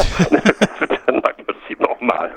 Also es ist ja echt interessant. Ich hätte immer gedacht, wenn so zum Beispiel so eine Bar-Szene ist oder so, dass die einfach Mikros äh, versteckt irgendwo am Kragen oder so haben, dass die dann... Haben sie ja auch. Haben, ja, haben sie auch, aber das reicht nicht immer. Ah, okay. Das, das, reicht. Natürlich haben die überall äh, mit und arbeiten mit Microports, mit allen möglichen Sachen, selbstverständlich. Aber es ist äh, nicht ausreichend für viele Sachen und äh, das bekommt man einfach schöner. Das ist äh, äh, teilweise, also nicht für alles gelten, aber äh, ja, dafür ist es erfunden worden, dass man es nachsprechen kann. Ja, äh, vorletzte Frage. Und zwar, ähm, Ihre Tochter ist ja ebenfalls in das Gewerbe eingestiegen. Kam da der Wunsch von ihr von Kind an auf an oder ähm, hat sich das irgendwie so mit der Zeit eingestellt? Ja, also so äh, von Kind an natürlich, wenn sie mal ab und zu gesagt habe, ich will gerne Schauspielerin werden. Aber das war vielleicht nicht so ernst gemeint, nur ähm, sie hat, war auch bei Vorsprechen und hat dann äh, zum Beispiel unsere kleine Farm, das weiß ich noch mhm. genau damals, da hat sie gleich eine der ersten Hauptrollen bekommen. Das bedeutet, sie hat als Kind ist sie reingerutscht in diese Materie, in diese Welt des Schauspielens und hat, äh, man darf übrigens nie äh, Sprecherin zu ihr sagen, ich bin Schauspielerin, weil, äh, naja, Sprechen machen ist Wetterbericht ne? und Nachrichten. Also wir sind ja Schauspieler, sonst wie sollen wir denn etwas herstellen, wenn wir es nicht genauso spielen könnten. Aber das heißt, ähm, sie ist wie, also nein, das war ja schon eine Schauspielschule. Wenn ich bei 30, 40 Regisseuren und Regisseurinnen, muss man ja heute sagen, Regisseurin geht nicht mehr, äh, wenn ich da äh, arbeite, dann habe ich so viele verschiedene Hände und Kontrolleure hinter mir, das ist, ist das schon manchmal wie eine Schauspielschule, ist ja dasselbe Prinzip. Mhm. Sie ist dann trotzdem später auf eine Schauspielschule, auf eine Musicalschule gegangen und sehr, sehr viel auf Tourneen und in Hamburg auf der Bühne gestanden. Und äh, aber der Wunsch kam natürlich also äh, bei Doing. Das ist äh, ganz klar, dass man dann die Freude hat, selbst mitzuwirken und das Ergebnis zu hören und zu sehen. Sie macht heute übrigens selber und zwar hochqualifiziert, muss ich mal ausdrücken. Ungern, aber ich tue es doch gerne. das Kompliment machen die äh, Dialogregie hier in Hamburg regelmäßig. Ja, abschließend die Frage noch. Äh, an welchen Produktionen mhm. sind Sie denn gerade so beteiligt? Wo können wir Sie in nächster Zeit hören oder auch sehen? Ja, ich äh, habe eine neue Brauerei gegründet. Das war jetzt Quatsch, Entschuldigung. Nein, ich spreche mit, gehört, es sind neu, 20 neue Brauereien. Also ich meine, das spricht ja auch für Deutschland. Aber okay, also ich trinke es auch gerne. Aber also ich spreche momentan in einem 20-Teiler, das ist als eine Hörspiele, die ich sehr, sehr schätze. Also Hörspiele zu machen. Ich habe sehr, sehr viele Hörspiele im Leben gemacht und den Inspektor einer bekannten, oh, es geht um die Rutherford, kann man ja wohl sagen, das ist ja nicht mhm. so. Der, das wird neu aufgenommen und mit unglaublich tollen Kollegen. Und äh, das nimmt ein halbes Jahr in Anspruch. Wir machen einen 20-Teiler. Und ähm, naja, und ansonsten schreiben bin ich momentan unter dem Arbeitstitel, darf man ja auch nicht äh, Rockbox. Es liefen ja von meiner Frau und mir Only You und Luna Hotel doch recht erfolgreich. Also in Deutschland das eine Musical 450 Mal immerhin. Only mhm. ist das schon eine ganz schöne Zahl. Und äh, da schreibe ich jetzt einen dritten Teil, weil, also, ach, irgendwas, es juckt immer wieder, egal in welchem Alter, es drückt immer wieder durch so ein bisschen alter Rock'n'Roll und auf der Bühne macht es Spaß mit einer Pseudo-Handlung. Also da schreibe ich dran. Und dann, was ich vorhin andeutete, ich war jetzt in Spanien mit meiner Frau, da haben wir uns angesehen, mal ein altes, ein langes Projekt schon, dass wir mal, äh, das klingt jetzt lustig oder es klingt nicht, es ist sehr ernst gemeint, also dass wir synchronisieren, zum Beispiel Shakespeare, also zum Beispiel den Sommernachtstraum. Mhm. Und äh, wenn man den in ein Studio aufmacht, also ich sage jetzt mal äh, synchron rückwärts, das bedeutet, wir nehmen erst die Sprachen auf und äh, dreisprachig, also in Spanisch, Englisch und Deutsch. Mhm. Und die Schauspieler agieren praktisch in einer Kulisse, die sich dafür besonders eignet. In Spanien sind jetzt zum Beispiel die Cuevas de Naja, also die Höhlen von Naja. Und da ist die Kulisse die Naturkulisse. Das sind unterirdische, die Stalagmiten, die Stalaktiten, also an, richtig ausgeleuchtet. Schöner kann man den Sommernachtsraum, glaube ich, gar nicht erleben. Ich muss ihn natürlich leicht bearbeiten, weil einige technische Möglichkeiten in so einer Höhle fehlen und ich muss es auch etwas kürzen, weil die Leute sonst unter Klaustrophobie, also die kriegen ja Platz lange sitzen und ich kann keine Pause machen, ich kann ja nicht jemanden zumuten, zweimal eine Höhle reinzukriegen. das geht nicht. Aber das sind meine drei Hauptprojekte momentan. Und äh, es macht wahnsinnigen Spaß. Und das, das darf man sich nie im Leben nehmen lassen und die Freude an der Arbeit und weitermachen und dabei sein. Ja, das sollte auf jeden Fall, natürlich, klar. Ja, Herr Kirchberger, da bin ich auch mit meinen Fragen schon am Ende. Ich danke Ihnen, dass Sie, uns, oh. dass Sie sich die Zeit für uns genommen haben. Ja, aber gern. Das war ein sehr schönes Interview. Ich hoffe, dass Sie uns noch lange erhalten bleiben. Ja, aber da, da arbeite ich sehr dran. Gut, dann danke ich Ihnen auch. Ja, dann wünsche ich Ihnen noch einen schönen sonnigen Tag. Die haben wir ja, die Sonne. Gott sei Dank, ich bin froh, dass der Winter ja. bald vorbei ist. Oh. Ja. Ich wünsche Ihnen was. Schönen Tag noch. Ich Ihnen auch. Danke. Tschüss. Tschüss.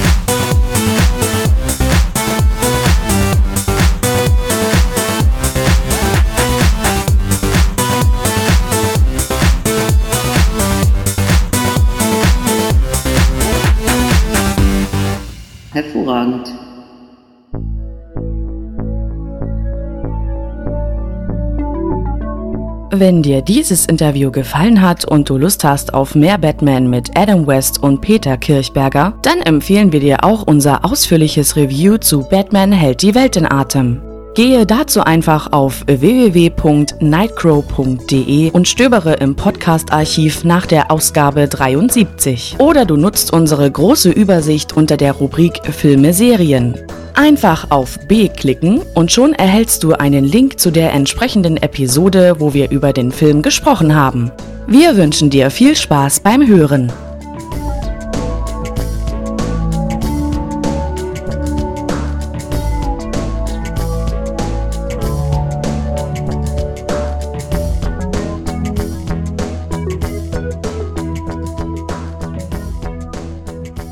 Ja, vielen herzlichen Dank, Peter Kirchberger, für das interessante Interview. Auch natürlich ein großes Dankeschön an dich, Jens, dass du dir da wieder die Mühe gemacht hast, äh, ja, mal einen Synchronschauspieler ähm, zu befragen. Wir haben jetzt etwas im Programm und zwar möchten wir gerne ein paar Ankündigungen in eigener Sache machen. Äh, da fange ich mal mit einem Punkt an. Viele von euch, die jetzt zuhören, werden sich wahrscheinlich die Frage stellen, hä? Moment mal, fehlt da nicht einer? Waren die Pappnasen nicht mal zu viert? Ja, das ist richtig.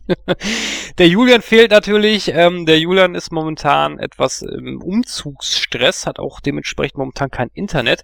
Aber äh, er wird zurückkehren, nämlich in der Ausgabe 8 und, ach, 48 wollte ich schon sagen, in der Ausgabe 84 meine ich natürlich. Ähm, dann haben wir noch eine Kleinigkeit, die wir natürlich euch mitteilen möchten, nämlich wir machen eine kurze Sommerpause, beziehungsweise äh, Gordon und ich machen eine Sommerpause. Der Jens und der Julian werden nämlich, äh, ja, aktiv eigentlich weitermachen, oder? Ja, der Julian ja, ist ja, ja jetzt faul. Da kann er ja noch mal wieder arbeiten, eine faule Schwein. ja, genau. Äh, wir machen eine kleine Sommerpause. Und diese Show hier wird zwei Folgen lang pausieren. Es wird ein Sommerspecial geben, das auch eine reguläre Nummer bekommt, äh, so wie es momentan geplant ist. Sollte sich da noch irgendwie was ändern, dann werden wir das natürlich entsprechend bekannt geben. Geplant ist da, dass wir äh, Star Trek, den ersten Film besprechen und da bin ich momentan auch in der Vorbereitung, dass wir das alles hinkriegen. Momentan geht's nicht, äh, dass ich da mit dem Julian zum Beispiel irgendwie was abspreche. Wie gesagt, er ist erst ab Anfang Juli, glaube ich, wieder verfügbar und äh, würde eigentlich erst nach der Sommerpause zurückkehren. Was man allerdings jetzt schon übrigens sagen kann, ist, äh, dass nach der Sommerpause jemand nicht sofort zurückkehren wird, nämlich der Gordon, da kommen wir aber gleich drauf. Noch eben dazu, während diese Show hier pausiert, beziehungsweise es eine Sommerspecial gibt, äh, werden die anderen Shows weiterlaufen. Also äh, Nightcrawler Serie steht ja noch eine an, die wäre jetzt äh, sowieso bald fällig. Und äh, da geht es um eine wirklich tolle Science-Fiction-Serie, die ja man kennen könnte. möchte ich noch nicht zu viel verraten. Und natürlich äh, Sneak Week wird es hier und dort immer mal wieder geben, so sporadisch, wenn ich es in eine Sneak geschafft habe. Oder halt eben Kinofilme. Das wird sich dann dementsprechend zeigen. Ähm, jetzt habe ich hier auf dem Zettel Diverses draufstehen, da muss der Jens mal ein bisschen mehr erläutern. Ja, es betrifft so Kleinigkeiten, so Sachen, die wir momentan am gucken sind. Äh, was lohnt sich, was lohnt sich nicht. Wir haben ja zum Beispiel äh, uns bei Patreon angemeldet. Dort sind wir bei, das Ganze mal ein bisschen auszubauen. Wenn ihr uns da also unterstützen möchtet, könnt ihr das gerne tun. Auch PayPal-Spenden nehmen wir entgegen. Wir haben nur noch keine äh, ja wirkliche Adresse, wo ihr dann uns, äh, ich sag mal, unterstützen könntet. Das wird alles eingerichtet, kommt. Ob das dann äh, wirklich genutzt wird, keine Ahnung. Ihr müsst euch da nicht verpflichtet fühlen oder so. Es gibt ja wirklich andere Podcasts, die betteln ja wirklich förmlich danach, äh, beziehungsweise auf YouTube. Ja. Das machen wir nicht. Unterstützt uns sofort. Jawoll. Gebt uns all euer Geld. Ich habe gehört, auf Sylt gibt's viele reiche Leute.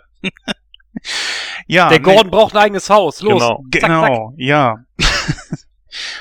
Ja, das äh, könnt ihr dann dementsprechend machen. Äh, wir arbeiten fieberhaft daran, dass wir die neuesten Folgen auch zeitgleich auf unserem YouTube-Kanal mitbringen. Das wird nicht immer so klappen. Ich sage auch ganz ehrlich, das äh, ist etwas, was ich nicht versprechen möchte. Wir werden allerdings die äh, Folgen dann immer wieder nachreichen. Das kriegt ihr dann natürlich auf unseren Social Medias entsprechend mit.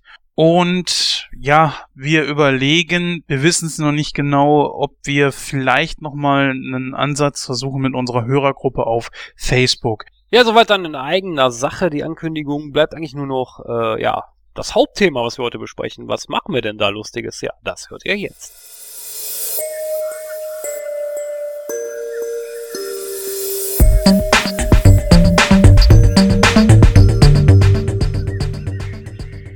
Ja, dann herzlich willkommen zurück und wir widmen uns heute unserem Hauptthema, nämlich wir besprechen Alien, das unheimliche Wesen aus einer fremden Welt. So, da stelle ich mal die Frage an Jens. Jens, kennst du den Postillon? Äh, was, was? Nee, kenne ich nicht. Was ist kennst das? Kennst du den Postillon? Kennst du den Postillon nicht? Nein. Ja, so eine Sa äh, Satire-Zeitschrift auf Facebook. Nee, kenne ich und genauso, nicht. Und genauso klingen deine Einleitungen auch immer, deswegen bitte. Alter. naja. Ja, worum geht's in diesem Film? Also es geht äh, am Anfang los mit einem Raumfrachter, der Nostromo heißt und der empfängt ein Notrufsignal. Ja, und laut Vorschriften ist die Crew dazu verpflichtet, diesem nachzugehen und als sie den fremden Planeten erreichen, da stellen sie fest, dass es eigentlich kein Notsignal ist, sondern dieses Signal soll eigentlich andere Leute davon abhalten, zu diesem Planeten zu kommen. Es ist also ein Warnsignal.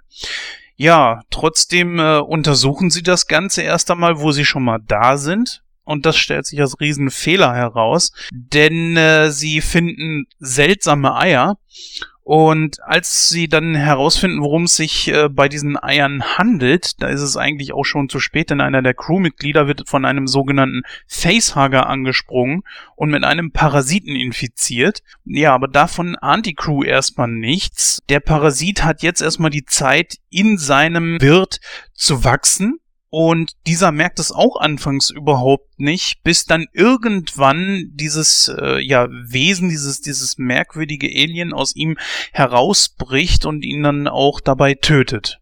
Ja, und nun versucht die Crew, dieses Alien zu töten, doch das stellt sich als beinahe vollkommen unmöglich heraus und ja, dann wird ein Crewmitglied nach dem anderen getötet von dem Alien, ja, und schlussendlich äh, stellt sich nur noch Ripley dem Alien alleine gegenüber. Alle anderen sind dann leider schon tot. Und über den Rest sprechen ja, wir jetzt. Genau, also das, äh, ja, der Originaltitel ist einfach nur Alien. Äh, Produktionsland war Vereinigtes Königreich und natürlich die Vereinigten Staaten. Originalsprache ist Englisch. Erschienen ist der Film 1979. Äh, Länge des Films ist etwa 117 Minuten. Der Director's Cut ist 116 Minuten. Warum eine Minute kürzer? Weiß man das?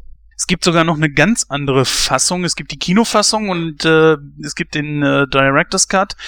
Der Director's Cut ist kürzer, weil ähm, man damals bei dem Director's Cut gesagt hat, es müsste einfach mehr Dynamik rein und hat den Film dann so geschnitten, dass er einfach ja schneller wirkt, dynamischer und der Regisseur Ridley Scott hat allerdings damals mal gesagt so, nee, der Film ist eigentlich genau so, wie ich ihn haben will. Das ist der eigentliche Director's Cut und das was äh, jetzt als Director's Cut gilt, das ist eigentlich eher eine andere Version. Also das ist nicht seine Version. Also das war mal okay. die Aussage von Ridley Scott. Warum, wenn er sagt, das ist genau das Ding, wie er es haben wollte, man dann es trotzdem nochmal ändert, ja, dann ist es wahrscheinlich nur aufgrund des schnöden Mammons passiert. Okay. Ja, freigegeben ist er FSK 16, Regie führte, wie der Jens gerade gesagt hatte, Ridley Scott.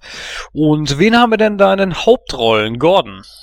Ja, äh, da haben wir einmal Tom Skerritt als Dallas. Äh, Tom Skerritt kennen vielleicht auch einige noch aus Poltergeist 3 oder aus der Fernsehserie Picket Fences, wo er später auch noch aufgetaucht ist. Ähm, ja, Sigourney Weaver natürlich als Ripley, Veronica Cartwright als Lambert, Harry Dean Stanton als Brett, John Hurt als Kane, Ian Holm als Ash, ja, und Japheth Kotto als Parker und Bolaji Badeju als das Alien. Sehr gut. Ja, ich würde sagen, in äh, altgewohnter Nightcrow-Manier beginnen wir mal mit der Charakterisierung der Protagonisten und da fangen wir natürlich mit Sigourney Weaver an und da würde ich mal direkt mal das Wort den Jens übergeben. Wie würdest du denn die gute Ripley charakterisieren?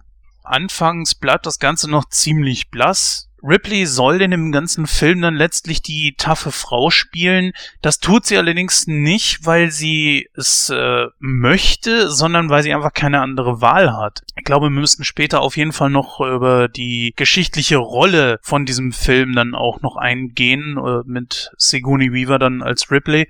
Ja, sonst äh, es ist echt schwierig. Also man erfährt ja eigentlich fast gar nichts über sie. In den späteren Teilen dann schon.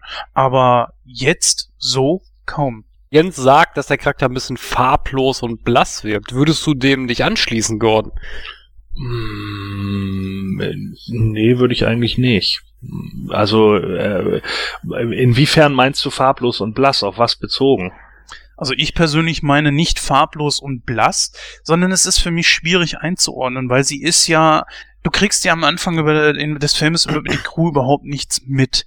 Sie erzählen wenig persönlich von sich, sie sind halt auf dieser Mission und deswegen sind sie alle da. Sie erwachen aus diesem Cryo-Schlaf und gucken dann auch erst einmal, was ist denn hier überhaupt los? Äh, setzen sie sich dann erstmal an diesen Tisch mit dem opulenten Mahl, quarzen sich die Seele aus dem Leib. Das war's. Äh, sie muss sich ja erst einmal die Bühne auch mit den ganzen anderen teilen und später erfährst du auch wenig über sie. Sie ist halt eine sehr taffe Frau auf jeden Fall. Sie ist aber auch scheinbar keine, die sich äh, jetzt so in diesem Teil hier von Anfang an in irgendeine Gefahr stürzt, sich äh, ja sagt, nee, ich gehe voraus, ich mach das schon. Sie ist glaube ich der Sicherheitschef, was auch schon damals sehr ungewöhnlich war und mehr kann man über sie nicht sagen. Sie ist ja verantwortungsbewusst, äh, da hört es dann aber auch schon auf, weil wie gesagt, sie muss sich die Bühne mit vielen Schauspielern und Charakteren teilen. Ja gut, aber ich meine, äh, da, darauf zielt ja der der äh, Charakter auch ab es und auch der Film. Es geht ja hier nicht,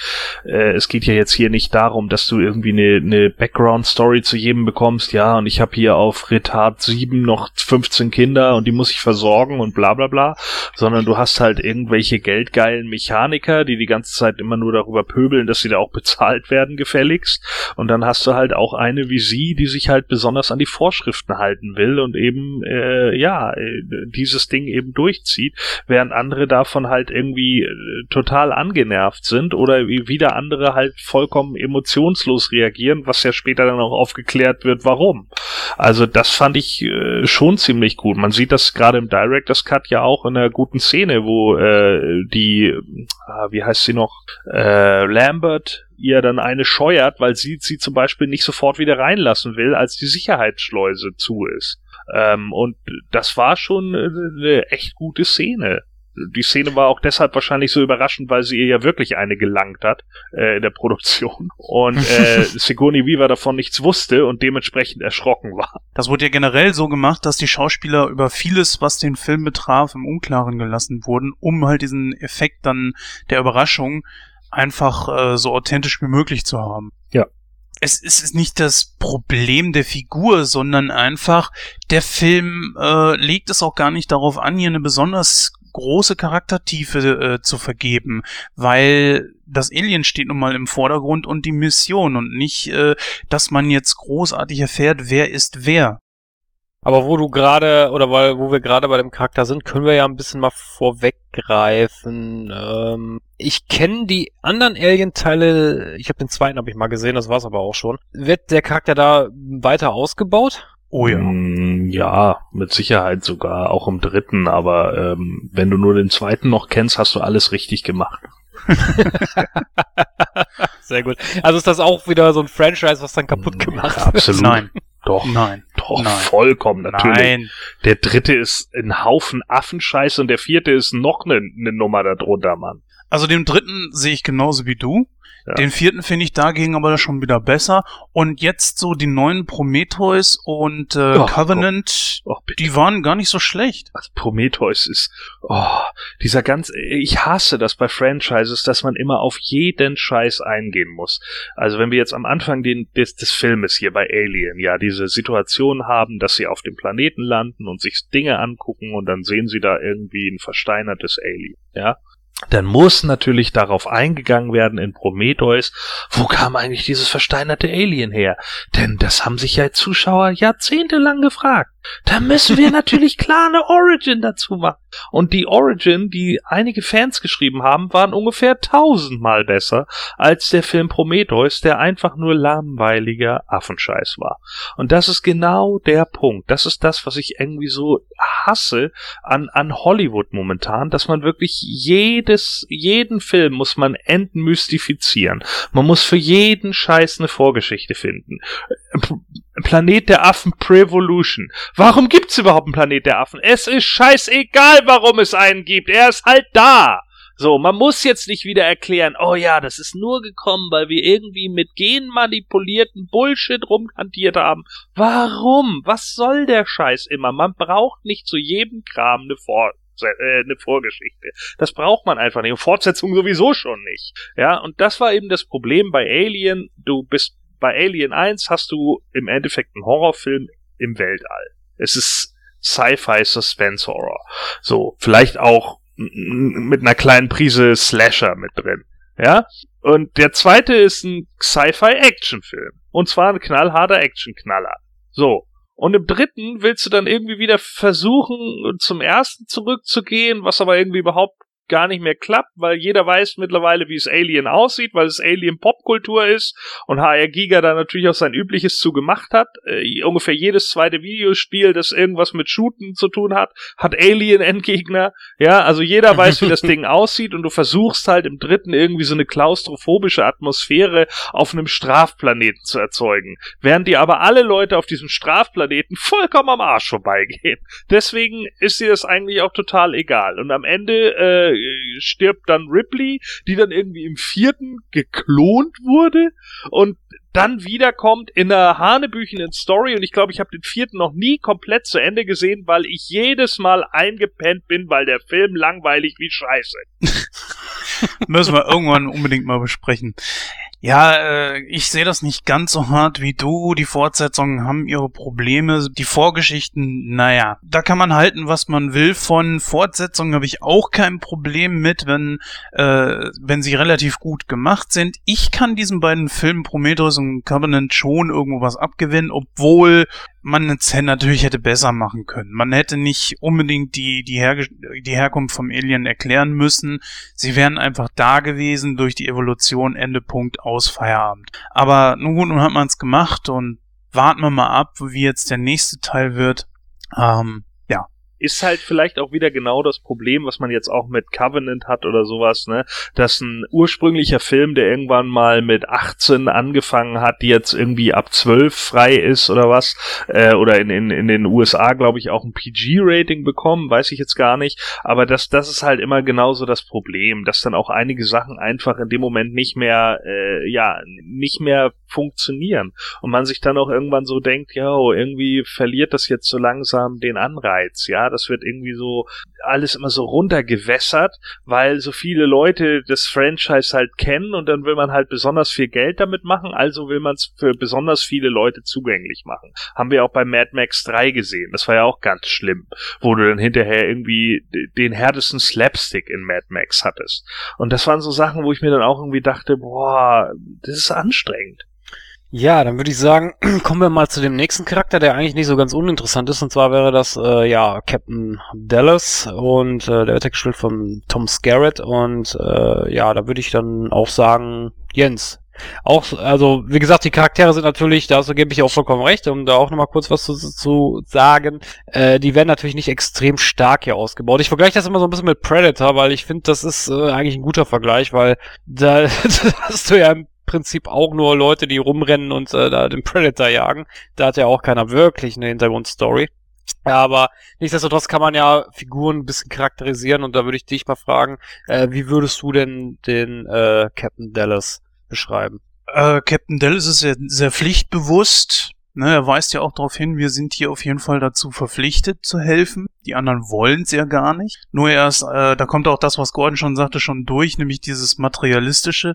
Erst nämlich, äh, als es darum ihre Kohle ging, sind sie dann bereit, tatsächlich auch diesem Notruf zu folgen. Ja, er nimmt es auch relativ leicht. Für ihn, für ihn steht auch das Geld im Vordergrund, wie halt eben bei allen anderen auch. Aber wie gesagt, er ist sehr pflichtbewusst und ich glaube, er hat auch die entsprechende Autorität. Er wird auch äh, als dessen anerkannt wenn auch manche von denen das ein bisschen widerwillig machen.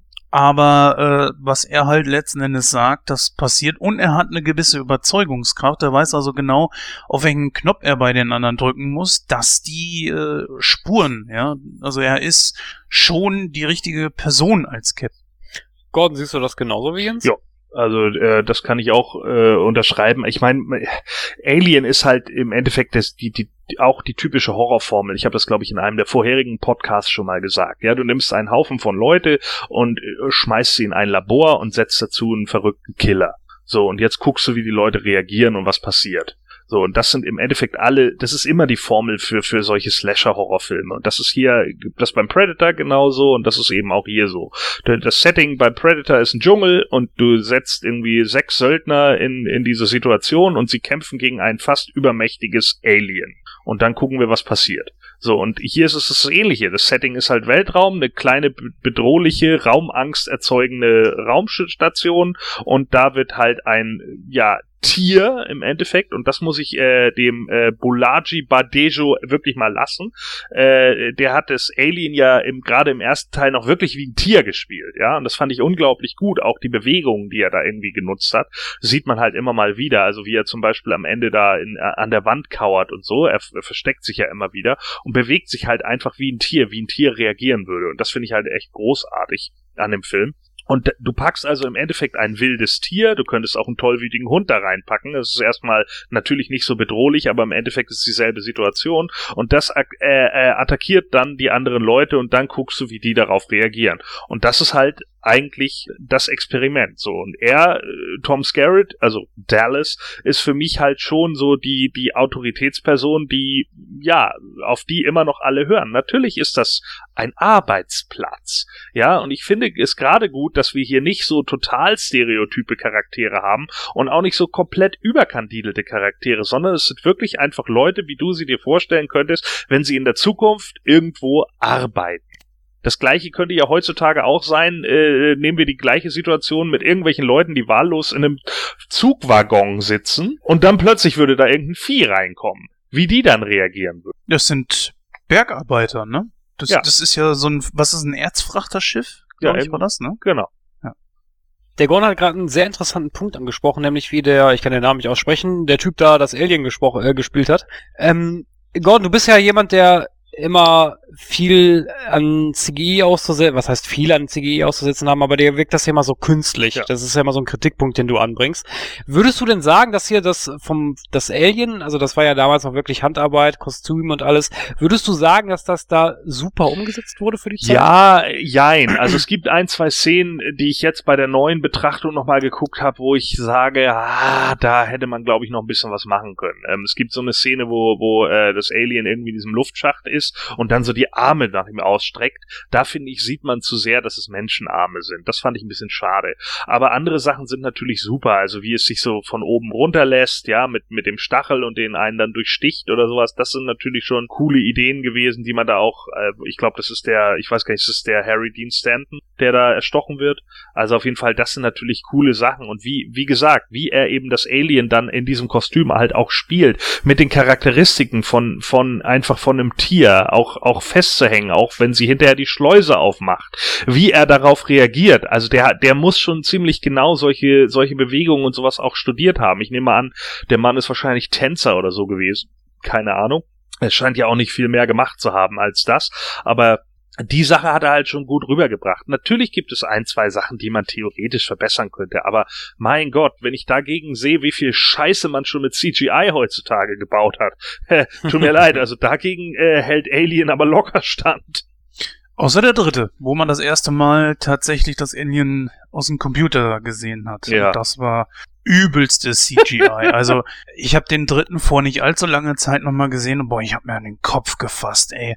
Also du bist zu dem Zeitpunkt ja schon sowas wie Jurassic Park gewöhnt gewesen. Und dann, ich glaube, 95 kam der dritte Alien. Oder nee, Anfang der 90er, genau. 92, äh, dem, der Jurassic Park kam später. Genau, äh, Quatsch, mit Terminator meinte ich. Mit Terminator wollte ja. ich das vergleichen. Und dann, dann ballern die da sowas rein, das sieht übelst schlecht aus. Meiner Meinung nach müssten sie da heutzutage mal ran und müssten das neu überarbeiten. Ich würde ja auch sagen, das müsste man beim ersten Terminator, äh, wo, aber gut, das, das sagen ja viele wären Frevel, ja, ja, wie auch. Würdest du denn sagen, Jens, ähm, würdest du, also, oder anders ausgedrückt, würdest du denn die Meinung vom Gordon teilen, sage ich jetzt mal, dass das Kostüm des Aliens zwar an und für sich gut war, aber bei einigen Stellen, ja, vielleicht dann doch ein bisschen mehr für die Zeit, sage ich jetzt mal, damals rausgeholt werden äh, könnte? Die Zeit entschuldigt das Kostüm. Und Gordon hat da viel schon vorweggenommen, dass der Kopf ist ein Meisterwerk. Das Ding ist richtig, richtig geil gemacht. Der Körper, dass es von einem Menschen dargestellt werden würde, ist ja irgendwo klar.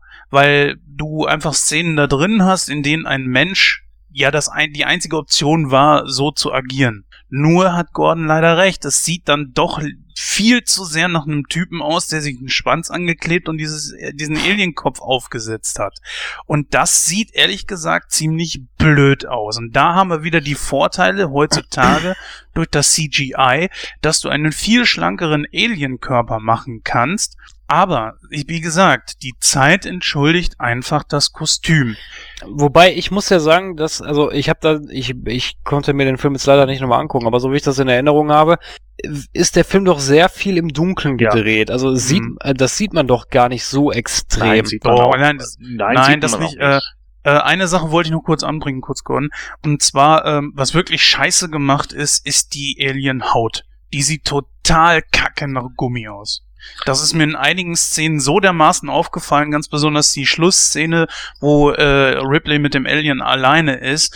Das sieht ja so bescheiden aus. Tut mir leid. Das ist wirklich kacke gemacht. Ja, also ähm, äh, natürlich sind ein paar Sachen, die man mit Sicherheit auch mit heutigen, auch mit der Latex-Technologie, die man heutzutage hat, mit mit besseren Special Effects. Wir haben das ja gesehen bei äh, dem dem äh, Vorgänger von The Thing, äh, der 2011 kam der 2011.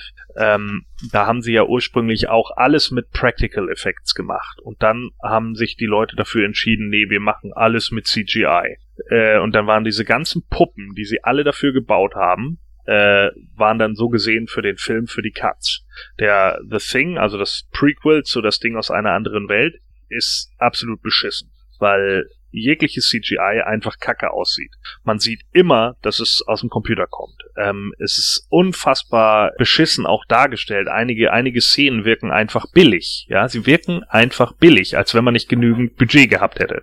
Und äh, die Effekte die Effekte-Crew, die ja äh, für für The Thing, also das das Prequel, äh, dann noch gearbeitet hat, ähm, hat dann die diese ganzen Viecher, die sie da gebastelt haben und so für einen anderen Film noch benutzt. Der nennt sich jetzt Harbinger Down. Der soll zwar auch nicht so großartig sein, weil wohl der Drehbuchschreiber da nicht so wirklich gut gearbeitet hat, aber zumindest die Effekte sollen recht gut sein. Das kommt natürlich, äh, Christoph hat vollkommen recht, ähm, es kommt natürlich sehr darauf an, wie man Dinge ausleuchtet. Ich denke, äh, manchmal hätte es vielleicht gut getan, keinen Menschen in einem Kostüm zu nehmen, sondern eine Puppe. Äh, das hat man auch gesehen in Star Wars etc. Da konnte man das gut machen, wenn wir jetzt zum Beispiel uns mhm. an Size Noodles erinnern, bevor sie dann durch dieses hässliche CGI-Ding ersetzt wurde. aber also die Sängerin aus der Max Rebo Band, wer jetzt nicht weiß, wer Size Noodles ist, in Jabba's Palast gibt es eine, eine Band, die spielt. Die besteht aus Size Noodles, Max Rebo und Droopy McCool. Und das ist die Max Rebo Band. Das ist also die Band, die immer bei Jabba im, im Palast spielt. Und die war ursprünglich ja auch nur aus Puppen gemacht. Die wurde zum Beispiel an Stäben unter der, äh, unter dem Fußboden geführt und sieht aber trotz alledem aus wie eine lebensgroße Figur. Das kann man hier auch machen. Das hätte man machen können. Also es wäre durchaus möglich gewesen, wenn man die richtigen Puppenarbeiter hat. Jetzt ist natürlich wieder die Frage, wie viel Geld hast du tatsächlich zur Verfügung? Ja, wie viel kannst du machen? Wenn natürlich schon dein Großbudget dann aufgebraucht ist, dann wird es natürlich auch schwer. Das, nicht alle können es immer richtig einteilen etc. Und deswegen hat man sich hier halt für den Mann im Kostüm entschieden. Was ja auch grundlegend nicht schlecht ist. Ich finde, er macht das schon sehr gut. Klar gibt es einige Szenen, wo man sagen kann, ja, okay, ja, da, da geht er mir irgendwie ein bisschen zu menschlich und hier und da, ne, wie gesagt, wo er die Arme ausstreckt, da sieht man es vielleicht ein bisschen zu sehr. Aber ansonsten finde ich, sind das doch schon eher Kleinigkeiten, über die ich mich hier aufrege. Und wenn ich, wenn ich mich über sowas schon aufrege, ähm, dann weiß ich eigentlich, dass ich trotz alledem doch einen ganz guten Film gesehen habe. Oder sogar einen ziemlich guten Film. Hm, eine andere Frage, die ich da mal aufwerfen möchte, damit können wir auch direkt die anderen Charaktere so ein bisschen abfrühstücken. Und zwar, ähm, es wird ja gesagt in dem Film, dass der äh, Ash, glaube ich, war es, dass der ja bewusst diesen Planeten angesteuert hat, weil er ja von der Existenz des Aliens wusste, ne? Ist das richtig mhm. so? Ja.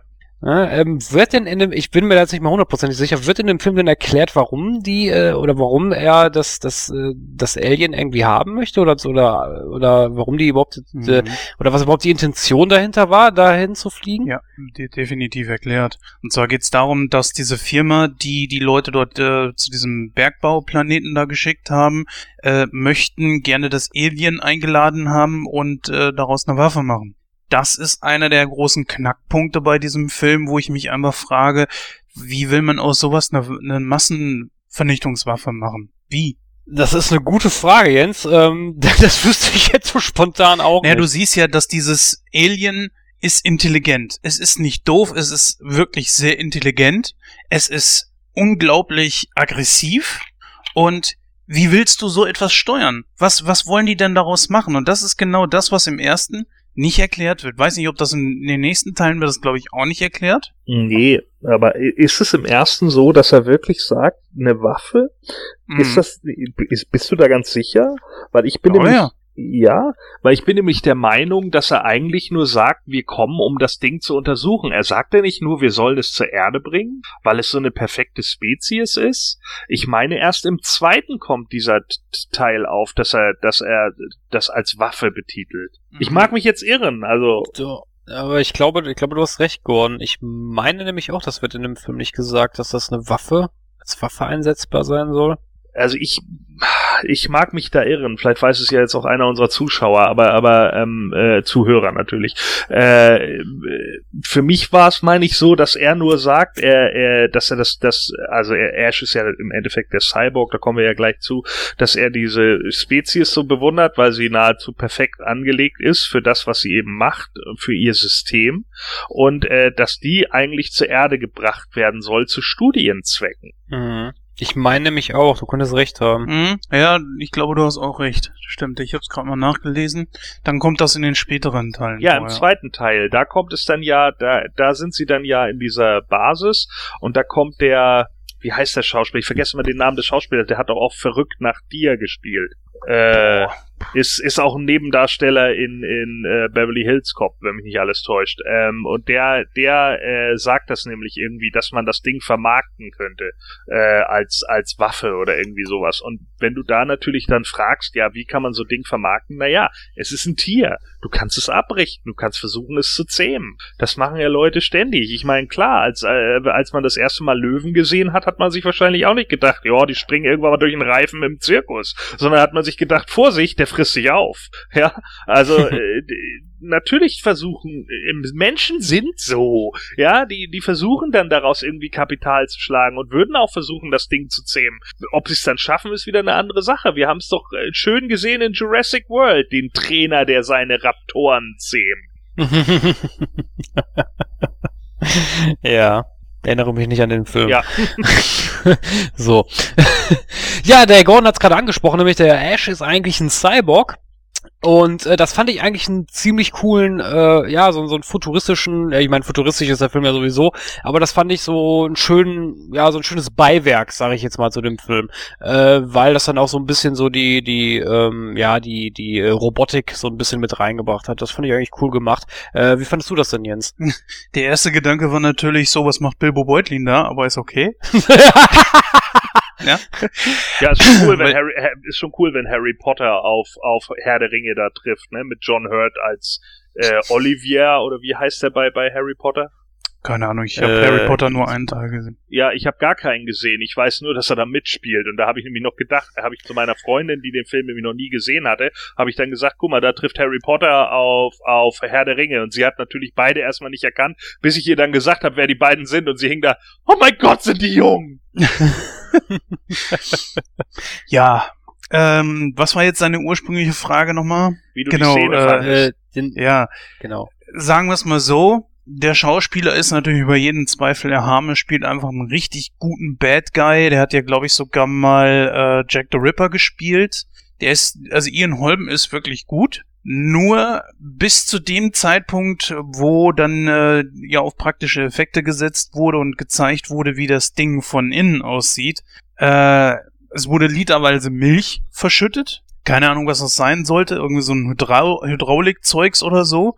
Und das Innenleben von äh, diesem Androiden sah absolut furchtbar aus. Das ist der größte Negativpunkt an diesem Film. Oh, fürchterlich. Jetzt mal im Ernst. Äh, in dem Moment, wo der Kopf da einzeln auf dem äh, Tisch oder was das war stand und da was haben die da drüber gekippt irgendwie Wachs oder so das sah aus wie nach einem Hardcore Pornofilm oder irgendwie sowas jetzt mal im Ernst das sah richtig richtig bescheiden aus was hat man sich dabei gedacht deswegen sage ich ja, wenn ich da jetzt mal so den Vergleich zu Terminator ziehe, wo man da zum Beispiel die Szene hat, wo er sich die, die, ähm, Ah, die Szene, nee, nicht die Szene, wo er bei sich da den, die Hand da aufschneidet, wo man dann so die, die, ähm, die Streben sieht von den, von den Gelenken. Mhm. Das fand ich schon ziemlich cool gemacht und äh, wenn ich da jetzt so den Vergleich, der Film ist ja ungefähr gleich alt, wenn ich da so den, den, das dann sehe, dann denke ich mir auch dann so, ja, hätte man, hä, also die, man hätte es besser umsetzen können, also die Technik wäre schon da gewesen. Oder wie siehst du das, Gordon? Nochmal ein Sci-Fi-Film aus der Zeit, außer Star Wars. Und Star Wars ist nicht in so, in, nicht so ins Detail gegangen, was diese Sachen anging, aber nenn mal einen Film äh, aus der Zeit, der, der diese Effekte hat. Aber ist Terminator nicht, der ist auch nur drei Jahre älter oder so, oder? Fünf, fünf okay. Jahre, der ist von 84. Und in, ah, okay, in fünf ich, Jahren ich, passiert eine Menge. Das ist einfach so. Vergleich mal Filme von 89 mit 84. Also da, äh, Alien hat da schon ganz schöne Maßstäbe gesetzt. Man überleg mal, wie, wie Sci-Fi-Filme davor ausgesehen haben. Wie gesagt, abseits von Star Wars. Star Wars ist da erhaben, weil Lucas einfach auf einer, auf einer anderen Welle gegangen ist. Aber die meisten anderen Sci-Fi-Filme haben entweder überhaupt keine Aliens, sondern sind eher sowas wie 2001 ein Drama, ja, oder Stop Motion, ja, ne? überleg doch mal, was da alles gegangen ist. Nenn doch mal irgendwas. Was hatte denn bessere Effekte? Kampfstern Galactica? Der erste, der erste Star Trek? Ernsthaft? Guck dir die Effekte noch mal an. Das ist ziemlicher Mist. Also, äh, und alles davor, äh, ich will nicht mit Metaluna 5 und so anfangen, ne? Da müssen wir nun nicht drüber reden. Wenn dann da irgendwelche Gummibälle rumfallen und so, ja? Oder Dark Planet oder hast du nicht gesehen, Mann. Überleg mal. Angriff der, Angriff der Killer-Tomaten, wo man nur Tomaten Ja, rumgerollt hat. Gut. ne, ähm, äh, das ist jetzt natürlich, der, der ist ja bewusst Trash, aber, aber ähm, Ja, wenn du klar. jetzt überlegst, überleg mal in andere Richtungen aus den 70ern, Sci-Fi, was da sonst so gegangen ist und denk mal an die Special Effects. So, äh, Alien hat im Endeffekt damit angefangen, Dinge wirklich grafisch auch mitzumachen. In diesem Punkt, also auf dieser Ebene auch hin. Und das ist schon echt nicht so einfach. Und das Einzige, was du sonst irgendwie grafisch hattest, waren irgendwelche Gedärme bei Menschen in Zombie-Filmen. Mhm. Ja gut, okay, das stimmt, da muss ich dir recht geben. Ne? Und Nur ich, nur ich bin, nur ich dachte jetzt, dass, dass äh, ich weiß, wusste jetzt nicht mehr so genau, von wann Terminator war, aber nee, dann hast du natürlich recht, wenn der von 84 ist, dann klar, dann äh, ist das natürlich schon wieder filmerisch oder von, von der Technik her gesehen eine ganz andere Zeitlinie. Genau, so, und das sind immerhin fünf Jahre und man muss jetzt irgendwie überlegen, so, ähm, der, der, der Film hatte elf Millionen Budget. Es ist unglaublich schon viel wahrscheinlich draufgegangen, alleine nur, um diese ganzen Settings ja zu bauen. Ja, du musst ja die Sets irgendwie bauen, du musst das alles filmen, du musst die Actor bezahlen. Irgendwann ist denen wahrscheinlich auch dann ein Stück weit die Kohle ausgegangen. Natürlich kann ich Jens verstehen, wenn er aus heutiger Sicht darauf guckt. Dann denke ich natürlich auch an meine, einigen Punkten so, ja, okay, das ist jetzt irgendwie eine ab, abgegossene Gipsmaske, wo sie jetzt so ein bisschen Latex drüber gezogen haben und die legen sie dahin. Und später hast du dann halt einen Ian Holm, der in, in dem Tisch sitzt und dann mit ihnen redet, ja. Aber trotz alledem, für die Zeit, äh, wie sie es aufgemacht haben, ist es schon ein ziemlich guter Effekt, weil ich kaum einen anderen Film kenne, auch in dem Bereich, der vergleichbare Effekte zu der Zeit hatte. Und ganz ehrlich, diese Cyborg-Szene mit ihm, wie er plötzlich durchdreht, was da überhaupt mit ihm passiert, die finde ich bockstark. Das ist so eine starke Szene im Film. Da habe ich echt ges gedacht, so, Alter, das ist eigentlich gruseliger gerade, was mit ihm geht, vor allen Dingen die Geräusche, die er dann auch dazu macht, als das Alien. Also, ganz ehrlich, ich fand es teilweise echt schlimmer, was da gerade passiert ist. Vor allen Dingen, wie auch die anderen Charaktere plötzlich da saßen und sich gedacht haben, was zum Fick geht hier gerade ab? Der Typ ist nicht echt. Mhm. Ja, das stimmt schon. Also wie gesagt, die Szene an für sich fand ich auch super. Nur gut, wie gesagt, das kann jetzt auch wirklich an der heutigen Zeit liegen. Ich weiß nicht, ich habe den Film, glaube ich, zuletzt vor vier Jahren oder so gesehen. Äh, da fiel mir das natürlich dann schon auf, dass das merkwürdig wirkte. Aber nein, aber ich gebe dir natürlich vollkommen recht, dass äh, klar ist natürlich der Zeit geschuldet. Ähm, aber wo du gerade die Effekte angesprochen hast, äh, da würde ich auch mal ganz kurz mal drauf eingehen. Wie habt ihr denn die anderen, oder wie haben denn die anderen Effekte auf euch so gewirkt? Du hattest gerade zum Beispiel die Szene erwähnt, wo, wo, äh, wer war das noch? War das Stan? Ich meine, Stan war das, der von diesem Stachel aufgeschisst wurde? Mhm. Ja, genau. Ähm, wie, wie habt, wie fandet ihr denn die Effekte von der Darstellung, ja? Och, war, war gar nicht so verkehrt. Äh, Wie gesagt, das, ähm, ich hätte mir was anderes gewünscht als wie einen Typen, der ziemlich groß ist, äh, der in dieses Kostüm da gesteckt wurde. Aber ja, okay, lassen wir das jetzt mal beiseite. War in Ordnung. Der Schwanz von dem Alien war gar nicht so schlecht gemacht. Äh, Ich meine, generell so die Effekte in dem ganzen Film waren jetzt nicht, waren nicht schlecht. Das kann man auf keinen Fall sagen. Wie zum Beispiel das Raumschiff zum Beispiel im Weltraum agiert und so weiter, kam geil rüber. Die Größe dieses Raumschiffes äh, richtig präsent, auch durch die äh, die Geräusche, die es gemacht hat. Ja, das muss ja ein riesen Teil gewesen sein, was ja Sinn macht für, für einen riesen Erzfrachter. Auch so das Innenleben dieses Alien-Raumschiffes war nicht schlecht gemacht. Das war soweit alles äh, wirklich gut. Man muss ja auch, Der Gordon, man muss vielleicht auch einmal da äh, mit bedenken, ähm, die Leute, die auch mit an Alien gearbeitet haben, haben auch echt an vielen großen anderen Filmen mitgearbeitet, ja, also unter anderem an Star Wars, am Imperium schlägt zurück, an Gandhi, an Braveheart, an äh, Leon der Profi. Das sind doch alles keine kleinen Filme. So, also das sind schon alles Leute, die wirklich Ahnung hatten von dem, was sie da machen und die sind auch später noch weitergegangen und haben wirklich große Filme gemacht. Das sind nicht irgendwelche Leute, die äh, dann irgendwie verschwunden sind und natürlich gibt's da auch welche von, aber äh, Mann, wir haben Leute dabei, Pat Hay aus dem Make-up-Department zum Beispiel ist noch bei Star Wars Episode 2 noch mit verpflichtet worden, Mann.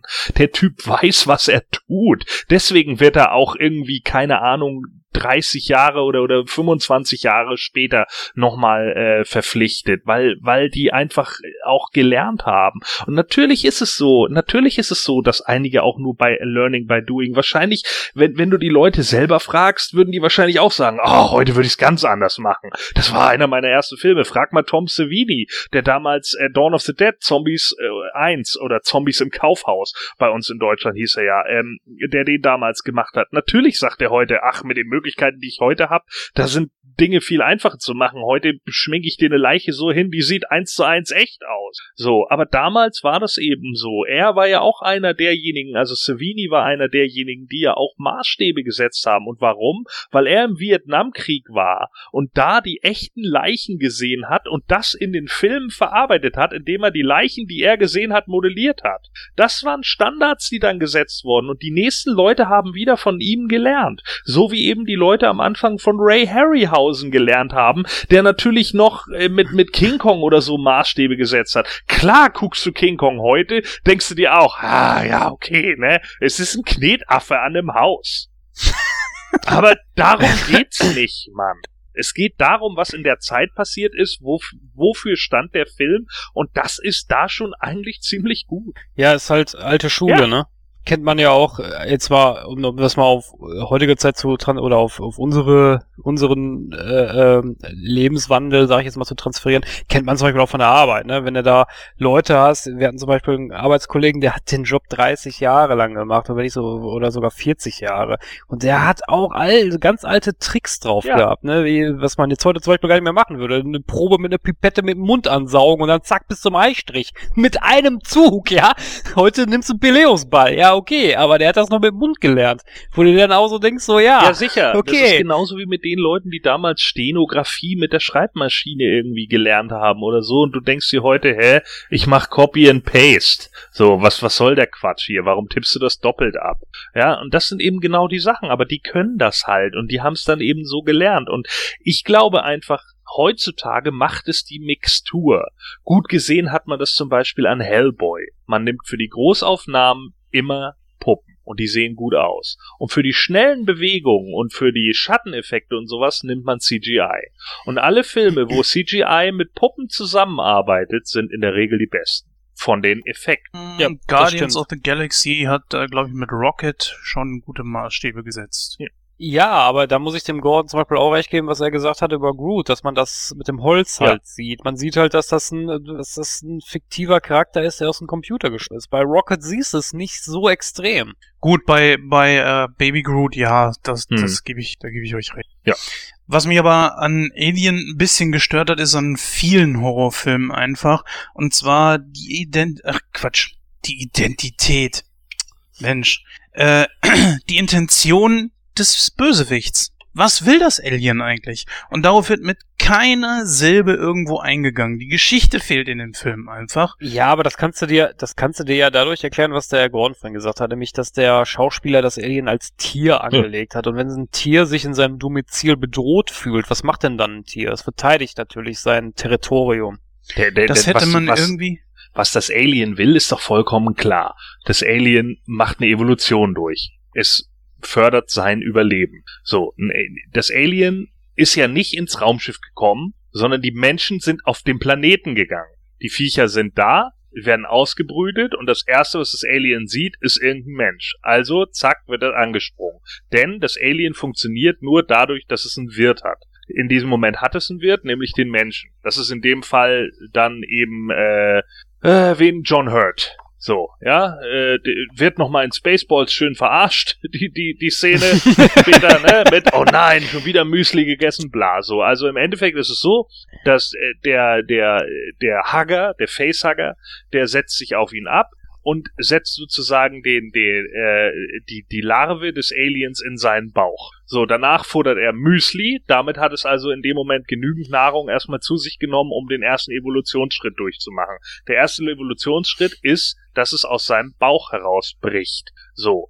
Auch durch die Nahrung. Dann kann es ab und dann findet ja irgendwann jemand diese diese Hautpelle. Es häutet sich, weil es eben immer größer wird und das in rapider Zeit. Deswegen der, der Cyborg Ash ja auch sagt, was für ein perfekter Organismus. Denn sich in so kurzer Zeit in so eine riesen Kreatur zu entwickeln, ist natürlich ein Hammerding. Das gibt es bei uns auf der Erde ja nicht. Schon gar nicht in der Zeit. Ja, das ist richtig. Das stimmt. Ist eine gute Begründung, ja. Es ist nur schade, dass das halt in diesen Filmen eigentlich nie wirklich erwähnt wird. Ne? Zum Beispiel auch, warum tötet es die Menschen? Wozu? Um sich zu verteidigen, um äh, sie zu jagen? Weil das Alien frisst sie ja scheinbar auch nicht. Warum? Und vor allen Dingen auch, dieses Vieh ist ja intelligent. Es, was wird es damit erreichen? Letzten Endes gar nichts. Denn sobald die Menschen tot sind, wird es auf diesem Raumschiff selber sterben. An Nahrungsmangel, an äh, Gesellschaftsmangel, keine Ahnung. Es kann sich nicht von alleine fortpflanzen, gar nicht. Und das ist äh, auch wieder sowas, da hätte man sich vielleicht mal Gedanken drüber machen naja, können. Ich finde, es ist ein ja? Tier. Weißt du, der Punkt ist halt der, es ist einfach ein Tier und du kannst es vielleicht sogar vergleichen mit einer Form von tollwütigem Tier. Du gehst auch nicht zu einem tollwütigen Hund hin und sagst, also wenn du uns jetzt alle tot beißt, dann stirbst du hier auch, weil dann kriegst du kein Futter mehr. Und dann sagt der Hund, oh ja, jetzt wo du das sagst, dann nimm mich doch an die Leine. Nein, das passiert eben in dem Moment nicht, sondern der Hund beißt dich trotzdem und er beißt dir auch in den Arsch und wenn du Pech hast, dann frisst er dich vielleicht noch. Das könnte das Alien theoretisch auch noch machen. Da, klar könnte man jetzt sagen, jo, wir müssen das grafisch noch darstellen, wie er irgendwie eine Leiche frisst oder so. Muss ich aber nicht unbedingt haben. Das ist für mich überhaupt nicht von Belang. Ja, guck mal, aber das sind Infos, die hier zum Beispiel du mir lieferst. Die sind aber auch nur von dir selbst irgendwo erdacht. Und ich finde, es ist eigentlich die Aufgabe des Filmes, mir zu sagen, was ist die Intention des Aliens, was ist dieses Alien und sowas kann man mit einem blöden Satz immer abwickeln. Und das finde ich dann zum Beispiel wiederum ein bisschen schade. Es nimmt ihm einfach irgendwie die Identität, wenn es genauso ist wie zum Beispiel der Predator. Ja, nehmen wir den zum Beispiel. Was ist dem seine Intention? Weiß keine Sau. Bis der zweite Teil kam. Es ist einfach ein Jäger. Erst die, die kommenden Teile sagen einem mehr darüber. Und deswegen finde ich eigentlich äh, Teil, also nachfolgende Teile ziemlich gut, wenn sie dadurch dann auch noch Antworten liefern. Der erste Teil von Alien, obwohl, obwohl er noch so gut ist, lässt einen mit vielen Fragen zurück. Ja, ja, aber das ist ja nicht ganz richtig, weil das, was der Gordon gesagt hat, ist ja, macht ja Sinn. Das hat der Gordon sich ja nicht aus den Fingern gesaugt, sondern das macht ja schon Sinn. Äh, ein anderer das ist Punkt aber etwas, was Gordon sich ausgedacht hat. Entschuldige. Das ist etwas, was. Nee, warum hat er, nein, nein, nein, nein, nein, das hat Gordon sich nicht ausgedacht. Nein, das, das wird, in dem Film, Film, doch so. Nein, wird in dem Film nicht. Es wird nicht, es wird nicht, nein, es wird nicht ge nein. gesagt, aber es wird so gezeigt. Ja, und das braucht man doch auch, genau, eben. Es wird erstmal in den Bildern gezeigt. Äh, das ist für mich da auch relativ eindeutig, aber auch selbst wenn es nicht genau benannt wird, zum Beispiel, was das Alien Alien frisst, ja, das können sie ja auch nicht benennen. Wie denn auch? Sie kennen das Ding nicht. Ja, Richtig. es ist ein Xeno, also sie haben keine Ahnung, was das Teil ist. Und deswegen können sie auch überhaupt nicht wissen, was die Intention ist. So, das, das ist genau das Ding. Und darum geht's. Sie können dann auch nur vermuten. Das ist, das wäre genauso, Mann, das Ding aus einer anderen Welt ist ein perfekter Sci-Fi-Horror, so. Da weißt du auch nicht, warum das Ding alle Leute tötet auf dem Planeten. Es ist einfach ein scheiß Virus, der sich weiter ausbreitet und das eben über Wirte, die er halt hat. Warum das Ding das macht, ist vollkommen unerheblich. Es ist einfach. Du könntest da ja auch, das ist das gleiche Prinzip wie, du könntest auch fragen, ja, warum sucht sich ein Bandwurm einen Parasiten und lebt dann in dir? Ja, ist halt so. Ja. ne? ähm, wie der Gordon gerade schon richtig sagt, darum geht's ja nicht. Und äh, die Menschen wissen es ja auch nicht. Woher sollen die das auch wissen? Das, wär, das würde mir zum Beispiel, mich würde das stören, wenn jetzt irgendwie Sigourney Reaver oder von meinetwegen auch die, äh, äh, Ash sagen würde, ja, das Alien ähm, hat die und die Intention. Nein, woher sollen die das wissen? Das ist doch Schwachsinn. Sie wissen schon irgendwas darüber, ne? Das ist ja genau das, was Ash dann auch sagt. Sie, sie wissen ja von der Existenz dieses Vieh. Ja, aber die wissen ja, eh, das, die möge so sein, aber die wissen ja trotzdem nicht, die wissen ja nichts über die Lebensweise des ja, Aliens. Ja, und vor allen Dingen, das wissen ja auch nicht die Leute, die auf dem Schiff sind. Wie du ja selber, du hast es doch selber perfekt gesagt. Es sind Bergarbeiter. Die wissen nichts davon. So, die werden damit reingeschickt, weil sie entbehrlich sind. Und das wird ihnen dann ja auch klar, nachdem dann ja der Cyborg irgendwie abkackt, abkackt und dann hinterher sagt, sagt er nicht sogar, ich habe Mitleid mit ihnen? So. Ja, stimmt. Und das sagt er genau deshalb, weil er genau weiß, Leute, ihr seid gefickt. So, die, die, die Leute, die uns hier hingeschickt haben für diese Forschungsexpedition, denen seid ihr scheißegal. Das ist richtig, aber sie wissen ja etwas über das Alien, was es ist, dass es perfekt an seine um äh, Umwelt sich anpassen kann, etc. Ja, aber das, das sehen ist, sie ja. Das, das nein, ist, nein, nein, Ash weiß das. Ja, Ash. Ja, okay, Ash. Aber das ist ja auch der einzige, weil der ein Cyborg ist, dem die Daten zumindest da irgendwie mit reingedrückt wurden. Aber die anderen Leute wissen davon nichts. Die wissen nichts über die Verhaltensweise und so weiter und so fort. Und Ash ist ja nun auch so ein Charakter, der das, der damit natürlich hinterm Berg hält. Ja, außer bis zum Schluss Richtig. jetzt. Ja, genau. Und da, das ist dann die Information. Das Alien wird euch alle töten. Scheißegal, was ihr macht. Und das ist die Info, die die Leute dann auch bekommen. Und deswegen, ich hab Mitleid mit euch. Das reicht als Info. Da brauche ich nicht Planet der Affen Revolution. Übrigens, bei dem muss ich dir sagen, naja, das, das hat ja mit den Originalfilmen nichts zu tun. Das ist ja eine Angelegenheit völlig für sich, ein Reboot. Ja. Ne? Ja. Das soll nichts für die Vorgängerfilme erklären. Nö, stimmt. Sie nehmen einfach nur ein Franchise, das schon mal richtig Geld gemacht hat und bauen dazu eine Vorgeschichte. Aber es hat nichts mit dem genau. Vorgänger zu tun. So wie der neue Ghostbusters. Hat nichts mit dem Vorgänger zu tun. Man bezieht es trotzdem da drauf, ihr Nassbirnen. Wann lernt Hollywood das endlich mal? Ähm, mal eine andere Szene, die ich ansprechen möchte, und zwar ist das ja mehr oder weniger der Schluss, nämlich dieser Selbstzerstörungsmechanismus, der dann aktiviert wird. Ähm, war, also, ja, ich fand das ein und für sich schon okay, aber andererseits auch hatte das irgendwie so einen komischen Nachgeschmack für mich, weil das wirkte so ein bisschen, ja, Deus Ex Machina will ich nicht sagen, aber schon so, irgendwie so, ja, eine einfache Lösung fürs Problem. Nennen wir es mal so. Oder wie, wie habt ihr das gesehen, Jens? Nein, also kurz und knapp, es war die einzig logische äh, Sache. Weil, ja, da haben wir es, ne? Wir wissen nichts über das Alien und genauso ist es bei Ripley auch. Und deswegen äh, sagt sie sich, gut, dann jage ich das Ding jetzt in die Luft und damit ist das Alien platt. Aber sie hätte äh, genauso gut natürlich auch einfach äh, das Raumschiff nehmen und abhauen können. Wäre derselbe Effekt gewesen das Alien wäre früher oder später auf dem Frachter krepiert. Irgendwann mal. Hm, ja, vielleicht. Ja. Aber sie wäre auf jeden Fall das Problem losgeworden. Aber äh, den Frachter da in die Luft zu jagen, da sie nicht weiß, wie sie dem Alien beikommen kann, ist es der logische Schritt gewesen. Meiner Meinung. Ja. Und es unterstützt. Siehst du das? Ja. Siehst du das auch so, Gordon? Naja, ich meine, äh, so eine Frage ist jetzt natürlich wieder, warum ist ein Selbstverstörungsmechanismus in so einem Raumschiff überhaupt ja, eben, mit drin? Das meinte ne? ich. Ja, natürlich. So, das kann man vielleicht damit begründen, dass wenn tatsächlich mal so ein Raumschiff irgendwo kaputt gegangen ist und irgendwie, keine Ahnung, äh, die, die, äh, äh, was weiß ich, einen Schacht blockiert oder so und du musst das Teil wirklich irgendwie aus dem Weg haben oder so, dann sprengst du es halt einfach, ja, und das ist dann der einfache, günstige Weg. Klar, das wäre zum Beispiel auch sowas, wo Jens jetzt wahrscheinlich wieder erwartet hätte, dass irgendjemand dann sagt, ja, wir haben einen Selbstzerstörungsmechanismus, damit wir Schächte frei bomben können, wenn die sich mal verkeilen und die Crew von Bord ist. Dann löst man diesen Selbstzerstörungsmechanismus aus und der letzte, der Captain wohl bemerkt, der verlässt dann innerhalb binnen fünf Minuten das Schiff, was er auch locker schafft bla. So, das wäre dann natürlich so eine Erklärung dafür. Das ist natürlich immer so eine Sache mit dem Selbstzerstörungsmechanismus an irgendwelchen Raumschiffen und so weiter und so fort. Das ist immer ein bisschen zwiespältig zu betrachten. Ähm, letzten Endes äh, macht sie es ja dann auch noch anders. Ne? Ich meine, das Alien kommt ja gar nicht richtig durch den Selbstzerstörungsmechanismus um, sondern eigentlich eher durch diese Düse, weil es sich dann ja an dem an dem äh, Raumschiff noch mit festhält. Den Effekt fand ich übrigens nicht so gut, wie das Raumschiff dann weggeflogen ist. Ähm, aber äh, ja, ansonsten eigentlich schon ganz gut. Und auch da, wie gesagt, fand ich das, das Alien halt äh, ziemlich gut in Szene gesetzt, wie es halt hinter dieser äh, äh, Absperrung da sitzt und sich erstmal so bewegt und, und, und, und auch Schiss hat wegen, wegen Feuer und hast du nicht gesehen so.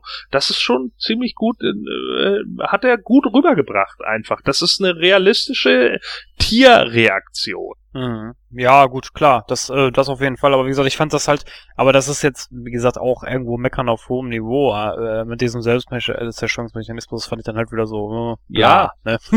irgendwie, ne? Klar, ich meine. Ist es das? Ich meine, ähm, da könnte ich jetzt mit einer doofen Erklärung kommen, aber sie hätten irgendwas machen können. Beim Auto zum Beispiel wäre ein Streichholz in den Tank, das Ding wird explodieren. Ja, ist das auch ein Selbst Selbstzerstörungsmechanismus?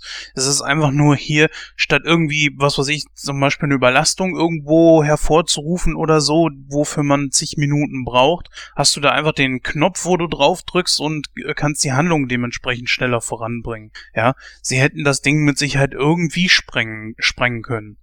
Ja, äh, sicherlich. Ähm, natürlich geht der Selbstzerstörungsmechanismus ist dazu da, einfach nochmal äh, ja Druck aufzubauen beim Zuschauer. Ja, schafft sie es noch rechtzeitig von diesem Schiff überhaupt runterzukommen? Und nur dafür sind solche Sachen da.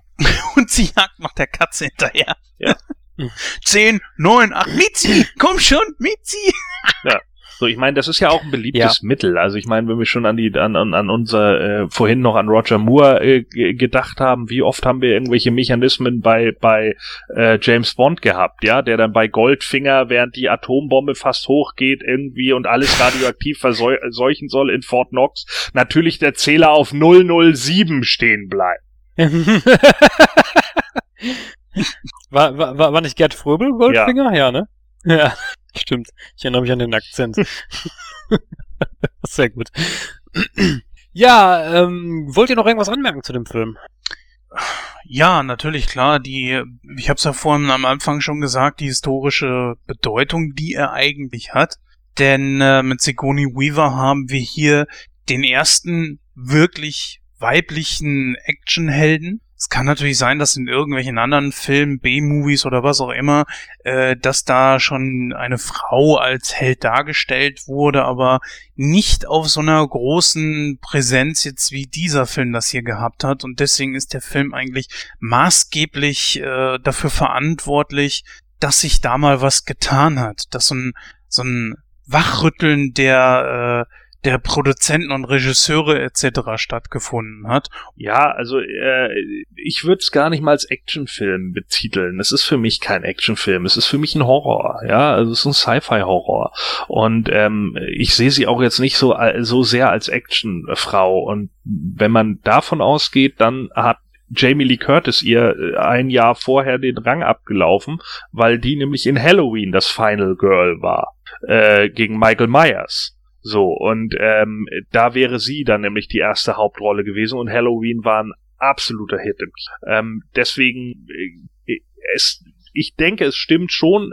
Äh, Alien ist sicherlich ein Zeitzeuge und zeigt äh, auch Ende der 70er, dass man sich immer mehr daran getraut hat, Frauen für Hauptrollen zu setzen. Vielleicht auch mal in Filmen, äh, in, in denen man es nicht so sehr erwartet ähm, vielleicht bei Aliens, der, den würde ich eher als Actionfilm dann betiteln. Äh, da ist sie dann eher äh, die, die Vorreiterin, aber in diesem ersten würde ich es noch nicht so sehen.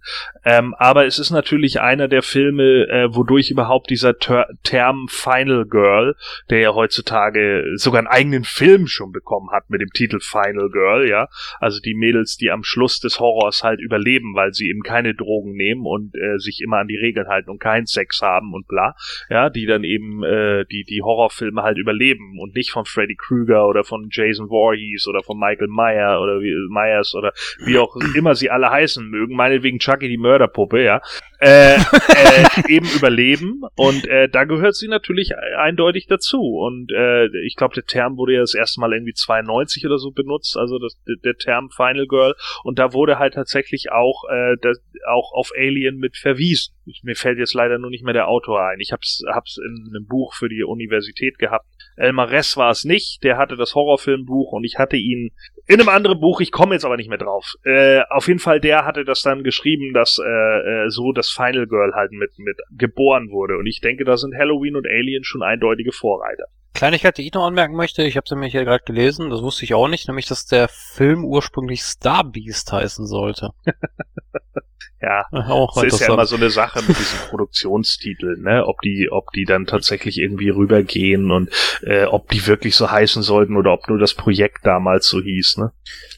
Es ist ja auch so, dieses ganze Setting war ja ehrlich gesagt ziemlich cool. Ne? Es hat, ich weiß nicht, ob sich da ein bisschen was von Star Wars abgeguckt hat. Ich weiß nicht, ob, ob das deren Idee war, weil in dem Film ist ja alles zweckdienlich. Es ist kaum irgendein sauberer Raum da oder so. Ich glaube, dass ein, der einzige Raum, der vernünftig beleuchtet ist, der sauber zu sein scheint, ist diese minimalistische Krankenstation, die die haben. Und die Schlafkammer. Auch, stimmt, ja. Und ansonsten ist ja alles irgendwie ziemlich dunkel, hier hängt man Kabel raus und was weiß ich alles. Äh, das ist natürlich so eine Sache, das kommt beim Publikum sehr gut an. Wie, wie hieß das bei Star Wars? Ich glaube, Used Universe oder so, ne? Und äh, wenn man sich diesen Frachter anguckt, das ist ja keine Schönheit oder so. Das ist ein riesiger Klotz im Weltraum, und ja, mehr bedarf es eigentlich auch nicht. Das Ding ist einfach da, um seinen Zweck zu erfüllen und nicht schön auszusehen. Gut ist. Das finde ich ist äh, einer so auch der Merkmale dieses Films. Was ich extrem übertrieben fand, war, die sitzen da zusammen, fressen wie die Schweine. Okay, äh, sind gerade aus dem äh, Kryoschlaf erwacht. Da werden sie natürlich futtern wollen, okay, aber es, es liegt alles durch die Gegend. Sie rauchen wie die Schlote in diesem Film und das äh, hätten sie sich ehrlich gesagt sparen können. Ich weiß nicht, ob warum man das so gemacht hat. Vor allen Dingen auch der Film soll ja auch die Zukunft zeigen. Er ist ehrlich gesagt auch gar nicht schlecht gealtert, bis auf eine Sache, die mich doch irgendwie ja so zum Schmunzeln bringt. Das ist keine Kritik, aber es bringt mich zum Schmunzeln halt. Die Darstellung des Computers, die Computerbildschirme, die übelste Röhrentechnik war. Jetzt seien wir mal ehrlich, ähm, ein Kom Raumschiff-Computer namens Mutter. Äh, hä? Nee, das das fand ich ziemlich blöd. Ja, dann würde ich sagen, kommen wir mal zur Bewertung des Films und dann übergebe ich das Wort mal direkt zuerst an den Gordon. Bitteschön. Ja, also äh, klar, das sind jetzt natürlich kann man jetzt wieder aus heutiger Sicht da äh, leicht drüber scherzen, dass sich dann einige Leute da natürlich auch nicht vielleicht immer die gleich Gedanken machen, oh ja, wir müssen irgendwann mal Flatscreens haben, die irgendwie ein Touchscreen drauf haben und deswegen haben wir jetzt hier irgendwie ähm, ja, haben wir halt hier eben noch die Röhrenbildschirme, das das habe ich bei vielen Filmen, äh, das hast du auch bei bei einem Robocop oder so, ja, wo ich dann auch nur sagen kann, ja, okay, ähm, das haut wahrscheinlich irgendwie nicht mehr so hin. So und die die einzelnen einzelnen Punkte äh, funktionieren da halt auch nicht. Ähm, die die ja die Sache mit der Mother Sache, die die sie nennen das Ding ja im Endeffekt nur nur Mother, weil es ja eigentlich M U T H U R heißt. Also Mutur, ja, weil es der Mutur 6000 ist. So. Und da ist halt die Kurzform, weil es eben einfacher auszusprechen ist, Mother. Weil wir ja auch kurz Exe sagen und nicht EXE. Ne? Weil das einfach in unserem Sprachgebrauch so ist. Das ist halt der Grund, warum der Computer so genannt wird. Und deswegen, ja, nennen sie es eben Mother in dem Moment. So, ähm, der Punkt ist halt der, äh, Alien ist für mich ein klarer, ikonischer Film, weil er HR Gigas Vision von einer Welt für die breite Masse rübergebracht hat ähm, und sein Design von einem Alien heutzutage in der Popkultur jeder kennt. Wenn ich heute Schülern das Bild zeige, sagen 100 von 100 Schülern, das ist ein Alien. Ja, und das ist halt schon, also sagen, gut, sagen wir 98 von 100 Schülern sagen, das ist ein Alien. Ja, das ist, das ist so eine ikonische Figur wie, weiß ich nicht, Superman oder keine Ahnung. Also es gibt halt Figuren, die werden eben erkannt. Und das zu schaffen, ist unfassbar schwierig. So. Wenn man überlegt, wie viele Millionen Filme es gibt, schaffen das einfach wenige. Es ist so.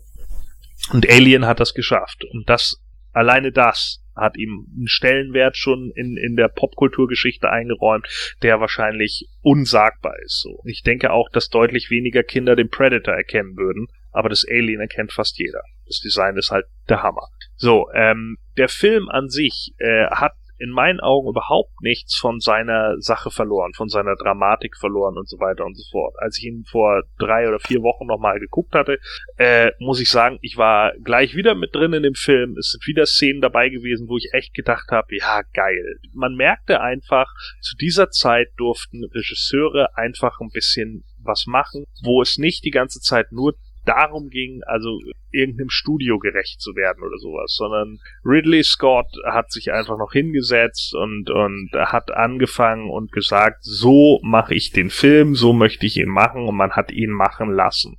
Und diese Filme sind eigentlich immer die Filme, die am besten werden, weil da Leute hinterstehen, die ihre Liebe da reinsetzen und äh, die einfach viel machen und nicht in dieser Maschinerie der heutigen Zeit einfach mitlaufen, in der man einfach immer wieder nur entweder alte Formeln nimmt, die schon mal funktioniert haben und sie neu aufgießt, oder die 25.000. Fortsetzung von irgendwas bringt.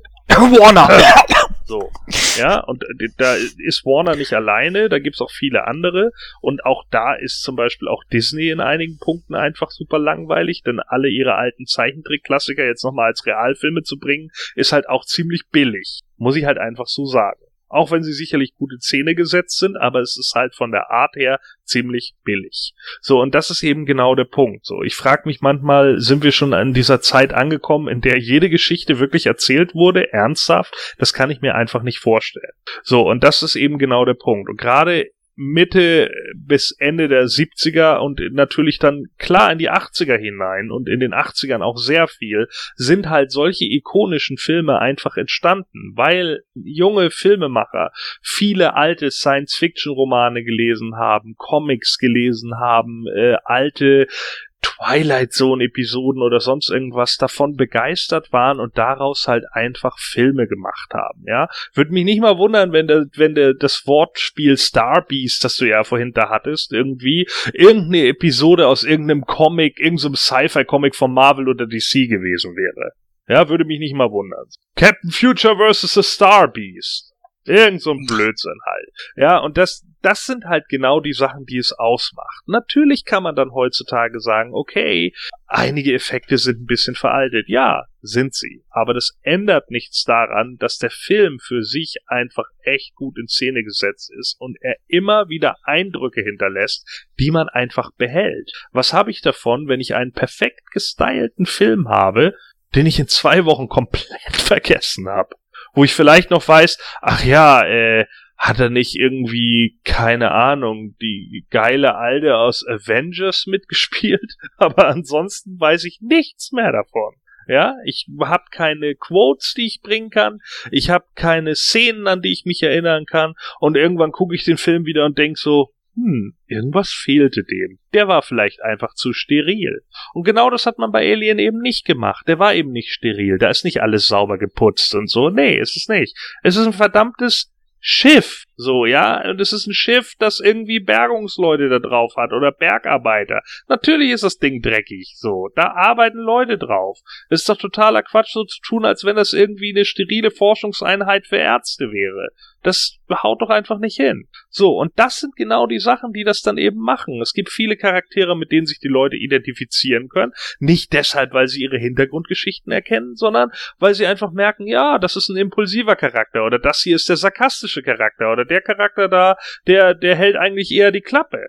Und da gibt es dann eben Leute, die dann da sitzen, ich glaube, ich würde eher so wie sie reagieren. Ich glaube, ich würde in dem Fall eher wie er reagieren. Und das sind genau die Punkte. Genau darum geht es nämlich. Es ist eine Charakterstudie in einem Horrorzyklus. Und der ist einfach super dargestellt. Ob man dann Mitleid hat mit der Crew oder nicht, mit einigen vielleicht, mit anderen. Einige hat man besser kennengelernt, andere weniger. Aber auf jeden Fall ist Alien 1, muss man ja mittlerweile sagen, also Alien, äh, wie ist der deutsche Untertitel? Unheimliche Wesen aus einer fremden Welt oder so, ja, ne? Grob übersetzt. Ähm, muss man halt einfach sagen, ein Meilenstein der Geschichte, was Sci-Fi-Horror angeht. Und wie gesagt, alleine wegen der ikonischen Figur des Aliens äh, kann ich dem Film einfach nicht weniger als, als 90 Prozent geben. Und ich gehe sogar noch ein bisschen weiter. Äh, ich gebe dem 93 Prozent. Jens, deine Meinung? Puh, also der Film hatte gute Schauspieler, natürlich auch welche, die man heutzutage noch gut kennt. Ian Holm war ja das beste Beispiel, Sigourney Weaver brauchen wir gar nicht drüber reden. Ich persönlich finde, dass dieser Film, ich hatte äh, anfangs meine Probleme damit, aber ich fand ihn immer besser und ich erkenne ihn mittlerweile als das an, was er einfach ist, was Gordon schon gesagt hat und äh, das Setting war einfach absolut gut die Schauspieler waren gut gewählt. Hier wurde nicht versucht, äh, Supermodels etc. und, und äh, Unterwäschemodels als Schauspieler zu verkaufen, wie man es heute machen muss. Nein, da waren auch mal Leute dabei, die eine Scheißfrisur hatten. wie Sigourney Weaver zum Beispiel, die, die, die Frisur stand ihr überhaupt nicht. Tut mir leid. Äh, da waren Leute dabei, die sich die, die Seele aus dem Leib geraucht haben, die gegessen haben, bis der Arzt nicht kam, die einfach egoistisch waren, an sich gedacht haben. Das ist, wirkt einfach wie damals aus dem Leben gegriffen und deswegen ist dieser Film auch sehr authentisch. Gut, ich bin nur so ein Typ, ähm, ich, ich finde das eigentlich immer ganz gut, wenn man mal so erwähnt, so, ich glaube, das ist äh, die Intention dieses Viehs oder des Täters oder was auch immer. Das ist jetzt hier einfach mal nicht gegeben. Äh, das ist allerdings nur eine persönliche Einstellung von mir, weil irgendwann hat das mal angefangen, dass mich das so ein bisschen störte und ich mich fragte, ja, warum passiert das jetzt eigentlich? Oder ist das jetzt nur wie der Terminator, er ist da und wenn er irgendwann seine Aufgabe erfüllt hat, äh, setzt er sich irgendwo hin und vegetiert und macht gar nichts mehr. Oder wie läuft das? So, an und für sich ich meine, es ist soweit alles gesagt. Komme ich mal zur prozentualen Wertung, gehe ich mit Gordon ziemlich konform. Ich gehe da auch so an die 90 Prozent oder vielleicht ein bisschen höher. Ich gehe auch mal, ich sag mal einfach, der Einfachheit halber 93 Prozent. Also ich muss ganz ehrlich sagen, ich bin nicht so der Alien-Fan, äh, weil, ja, ich kann mit dem Thema so an und für sich nicht sonderlich viel anfangen. Ich muss aber auch äh, sagen, dass ich den Film an und für sich für sehr gelungen halte. Er hat eine schöne Atmosphäre, äh, die Charaktere oder die Schauspieler machen einen guten Job. Das Design des Aliens Klar, wie Gordon gerade schon gesagt hat, Popkultur, jeder kennt das Viech. Äh, von daher hat der Film, denke ich, in der Richtung schon alles richtig gemacht. Die Effekte, klar, aus heutiger Sicht guckt man da ein bisschen anders hin, aber ich denke, zu der damaligen Zeit war das schon völlig in Ordnung. Musik haben wir nicht angesprochen, die war eigentlich, auch, also der Soundtrack war eigentlich auch ganz, ganz gut. Ähm, ja, was gebe ich da? Ich gebe ein kleines bisschen weniger, aber auch nur auf der Tatsache geschuldet, weil ich halt mit dem Thema oder beziehungsweise mit den, mit dem, mit den Filmen an sich nicht so viel anfangen kann. Äh, ich gehe etwa auf 88 Prozent. Dann kommen wir zu einem Gesamtschnitt von Augenblick 91,3 Prozent. Periode. Genau. ja, 91,3 Prozent. Ich denke, das ist auch gerechtfertigt für den. Ja. Ja, liebe Zuhörerinnen und Zuhörer, das war unsere Besprechung zu Alien 1. Ähm, wenn ihr noch irgendetwas anmerken wollt, dann könnt ihr das natürlich gerne tun. Schreibt uns einfach eine E-Mail an info.nightcrow.de oder hinterlasst einfach Feedback auf den Social Medias beziehungsweise auf unserer Internetseite. Damit wären wir für heute eigentlich auch schon wieder durch. Bleibt eigentlich nur noch eins und zwar die Outtakes.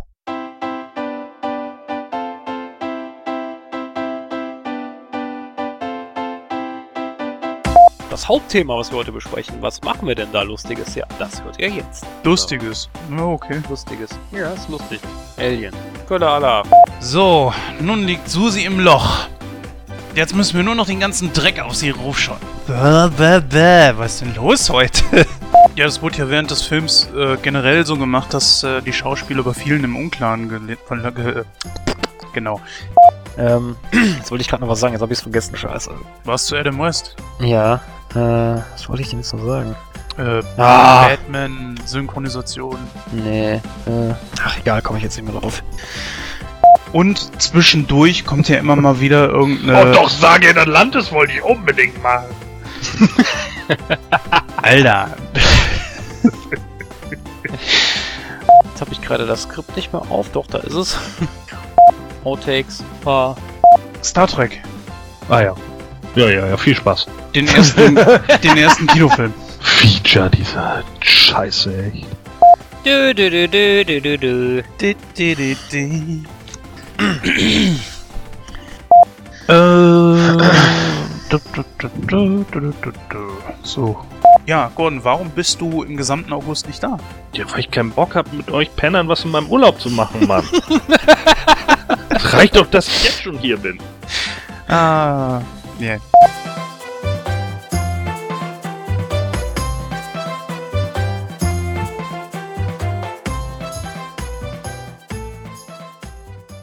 Ja, liebe Zuhörerinnen und Zuhörer, das war die 82. Ausgabe von Nightcrow. Kleine Anmerkung noch, wir sind natürlich auf iTunes und äh, gerne könnt ihr uns da natürlich auch bewerten, beziehungsweise unseren Podcast, denn jede positive Bewertung oder jedes Feedback hilft uns natürlich auch, unsere Position in iTunes weiter zu verbessern.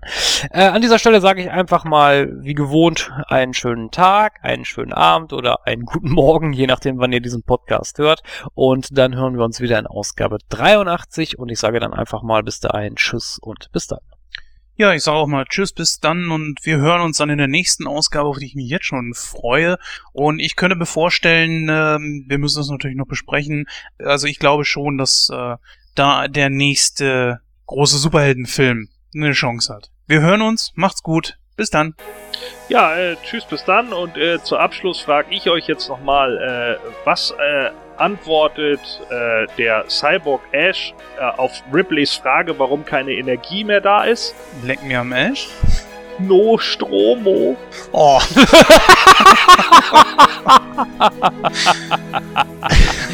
Sehr schön.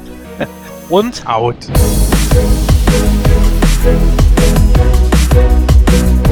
out.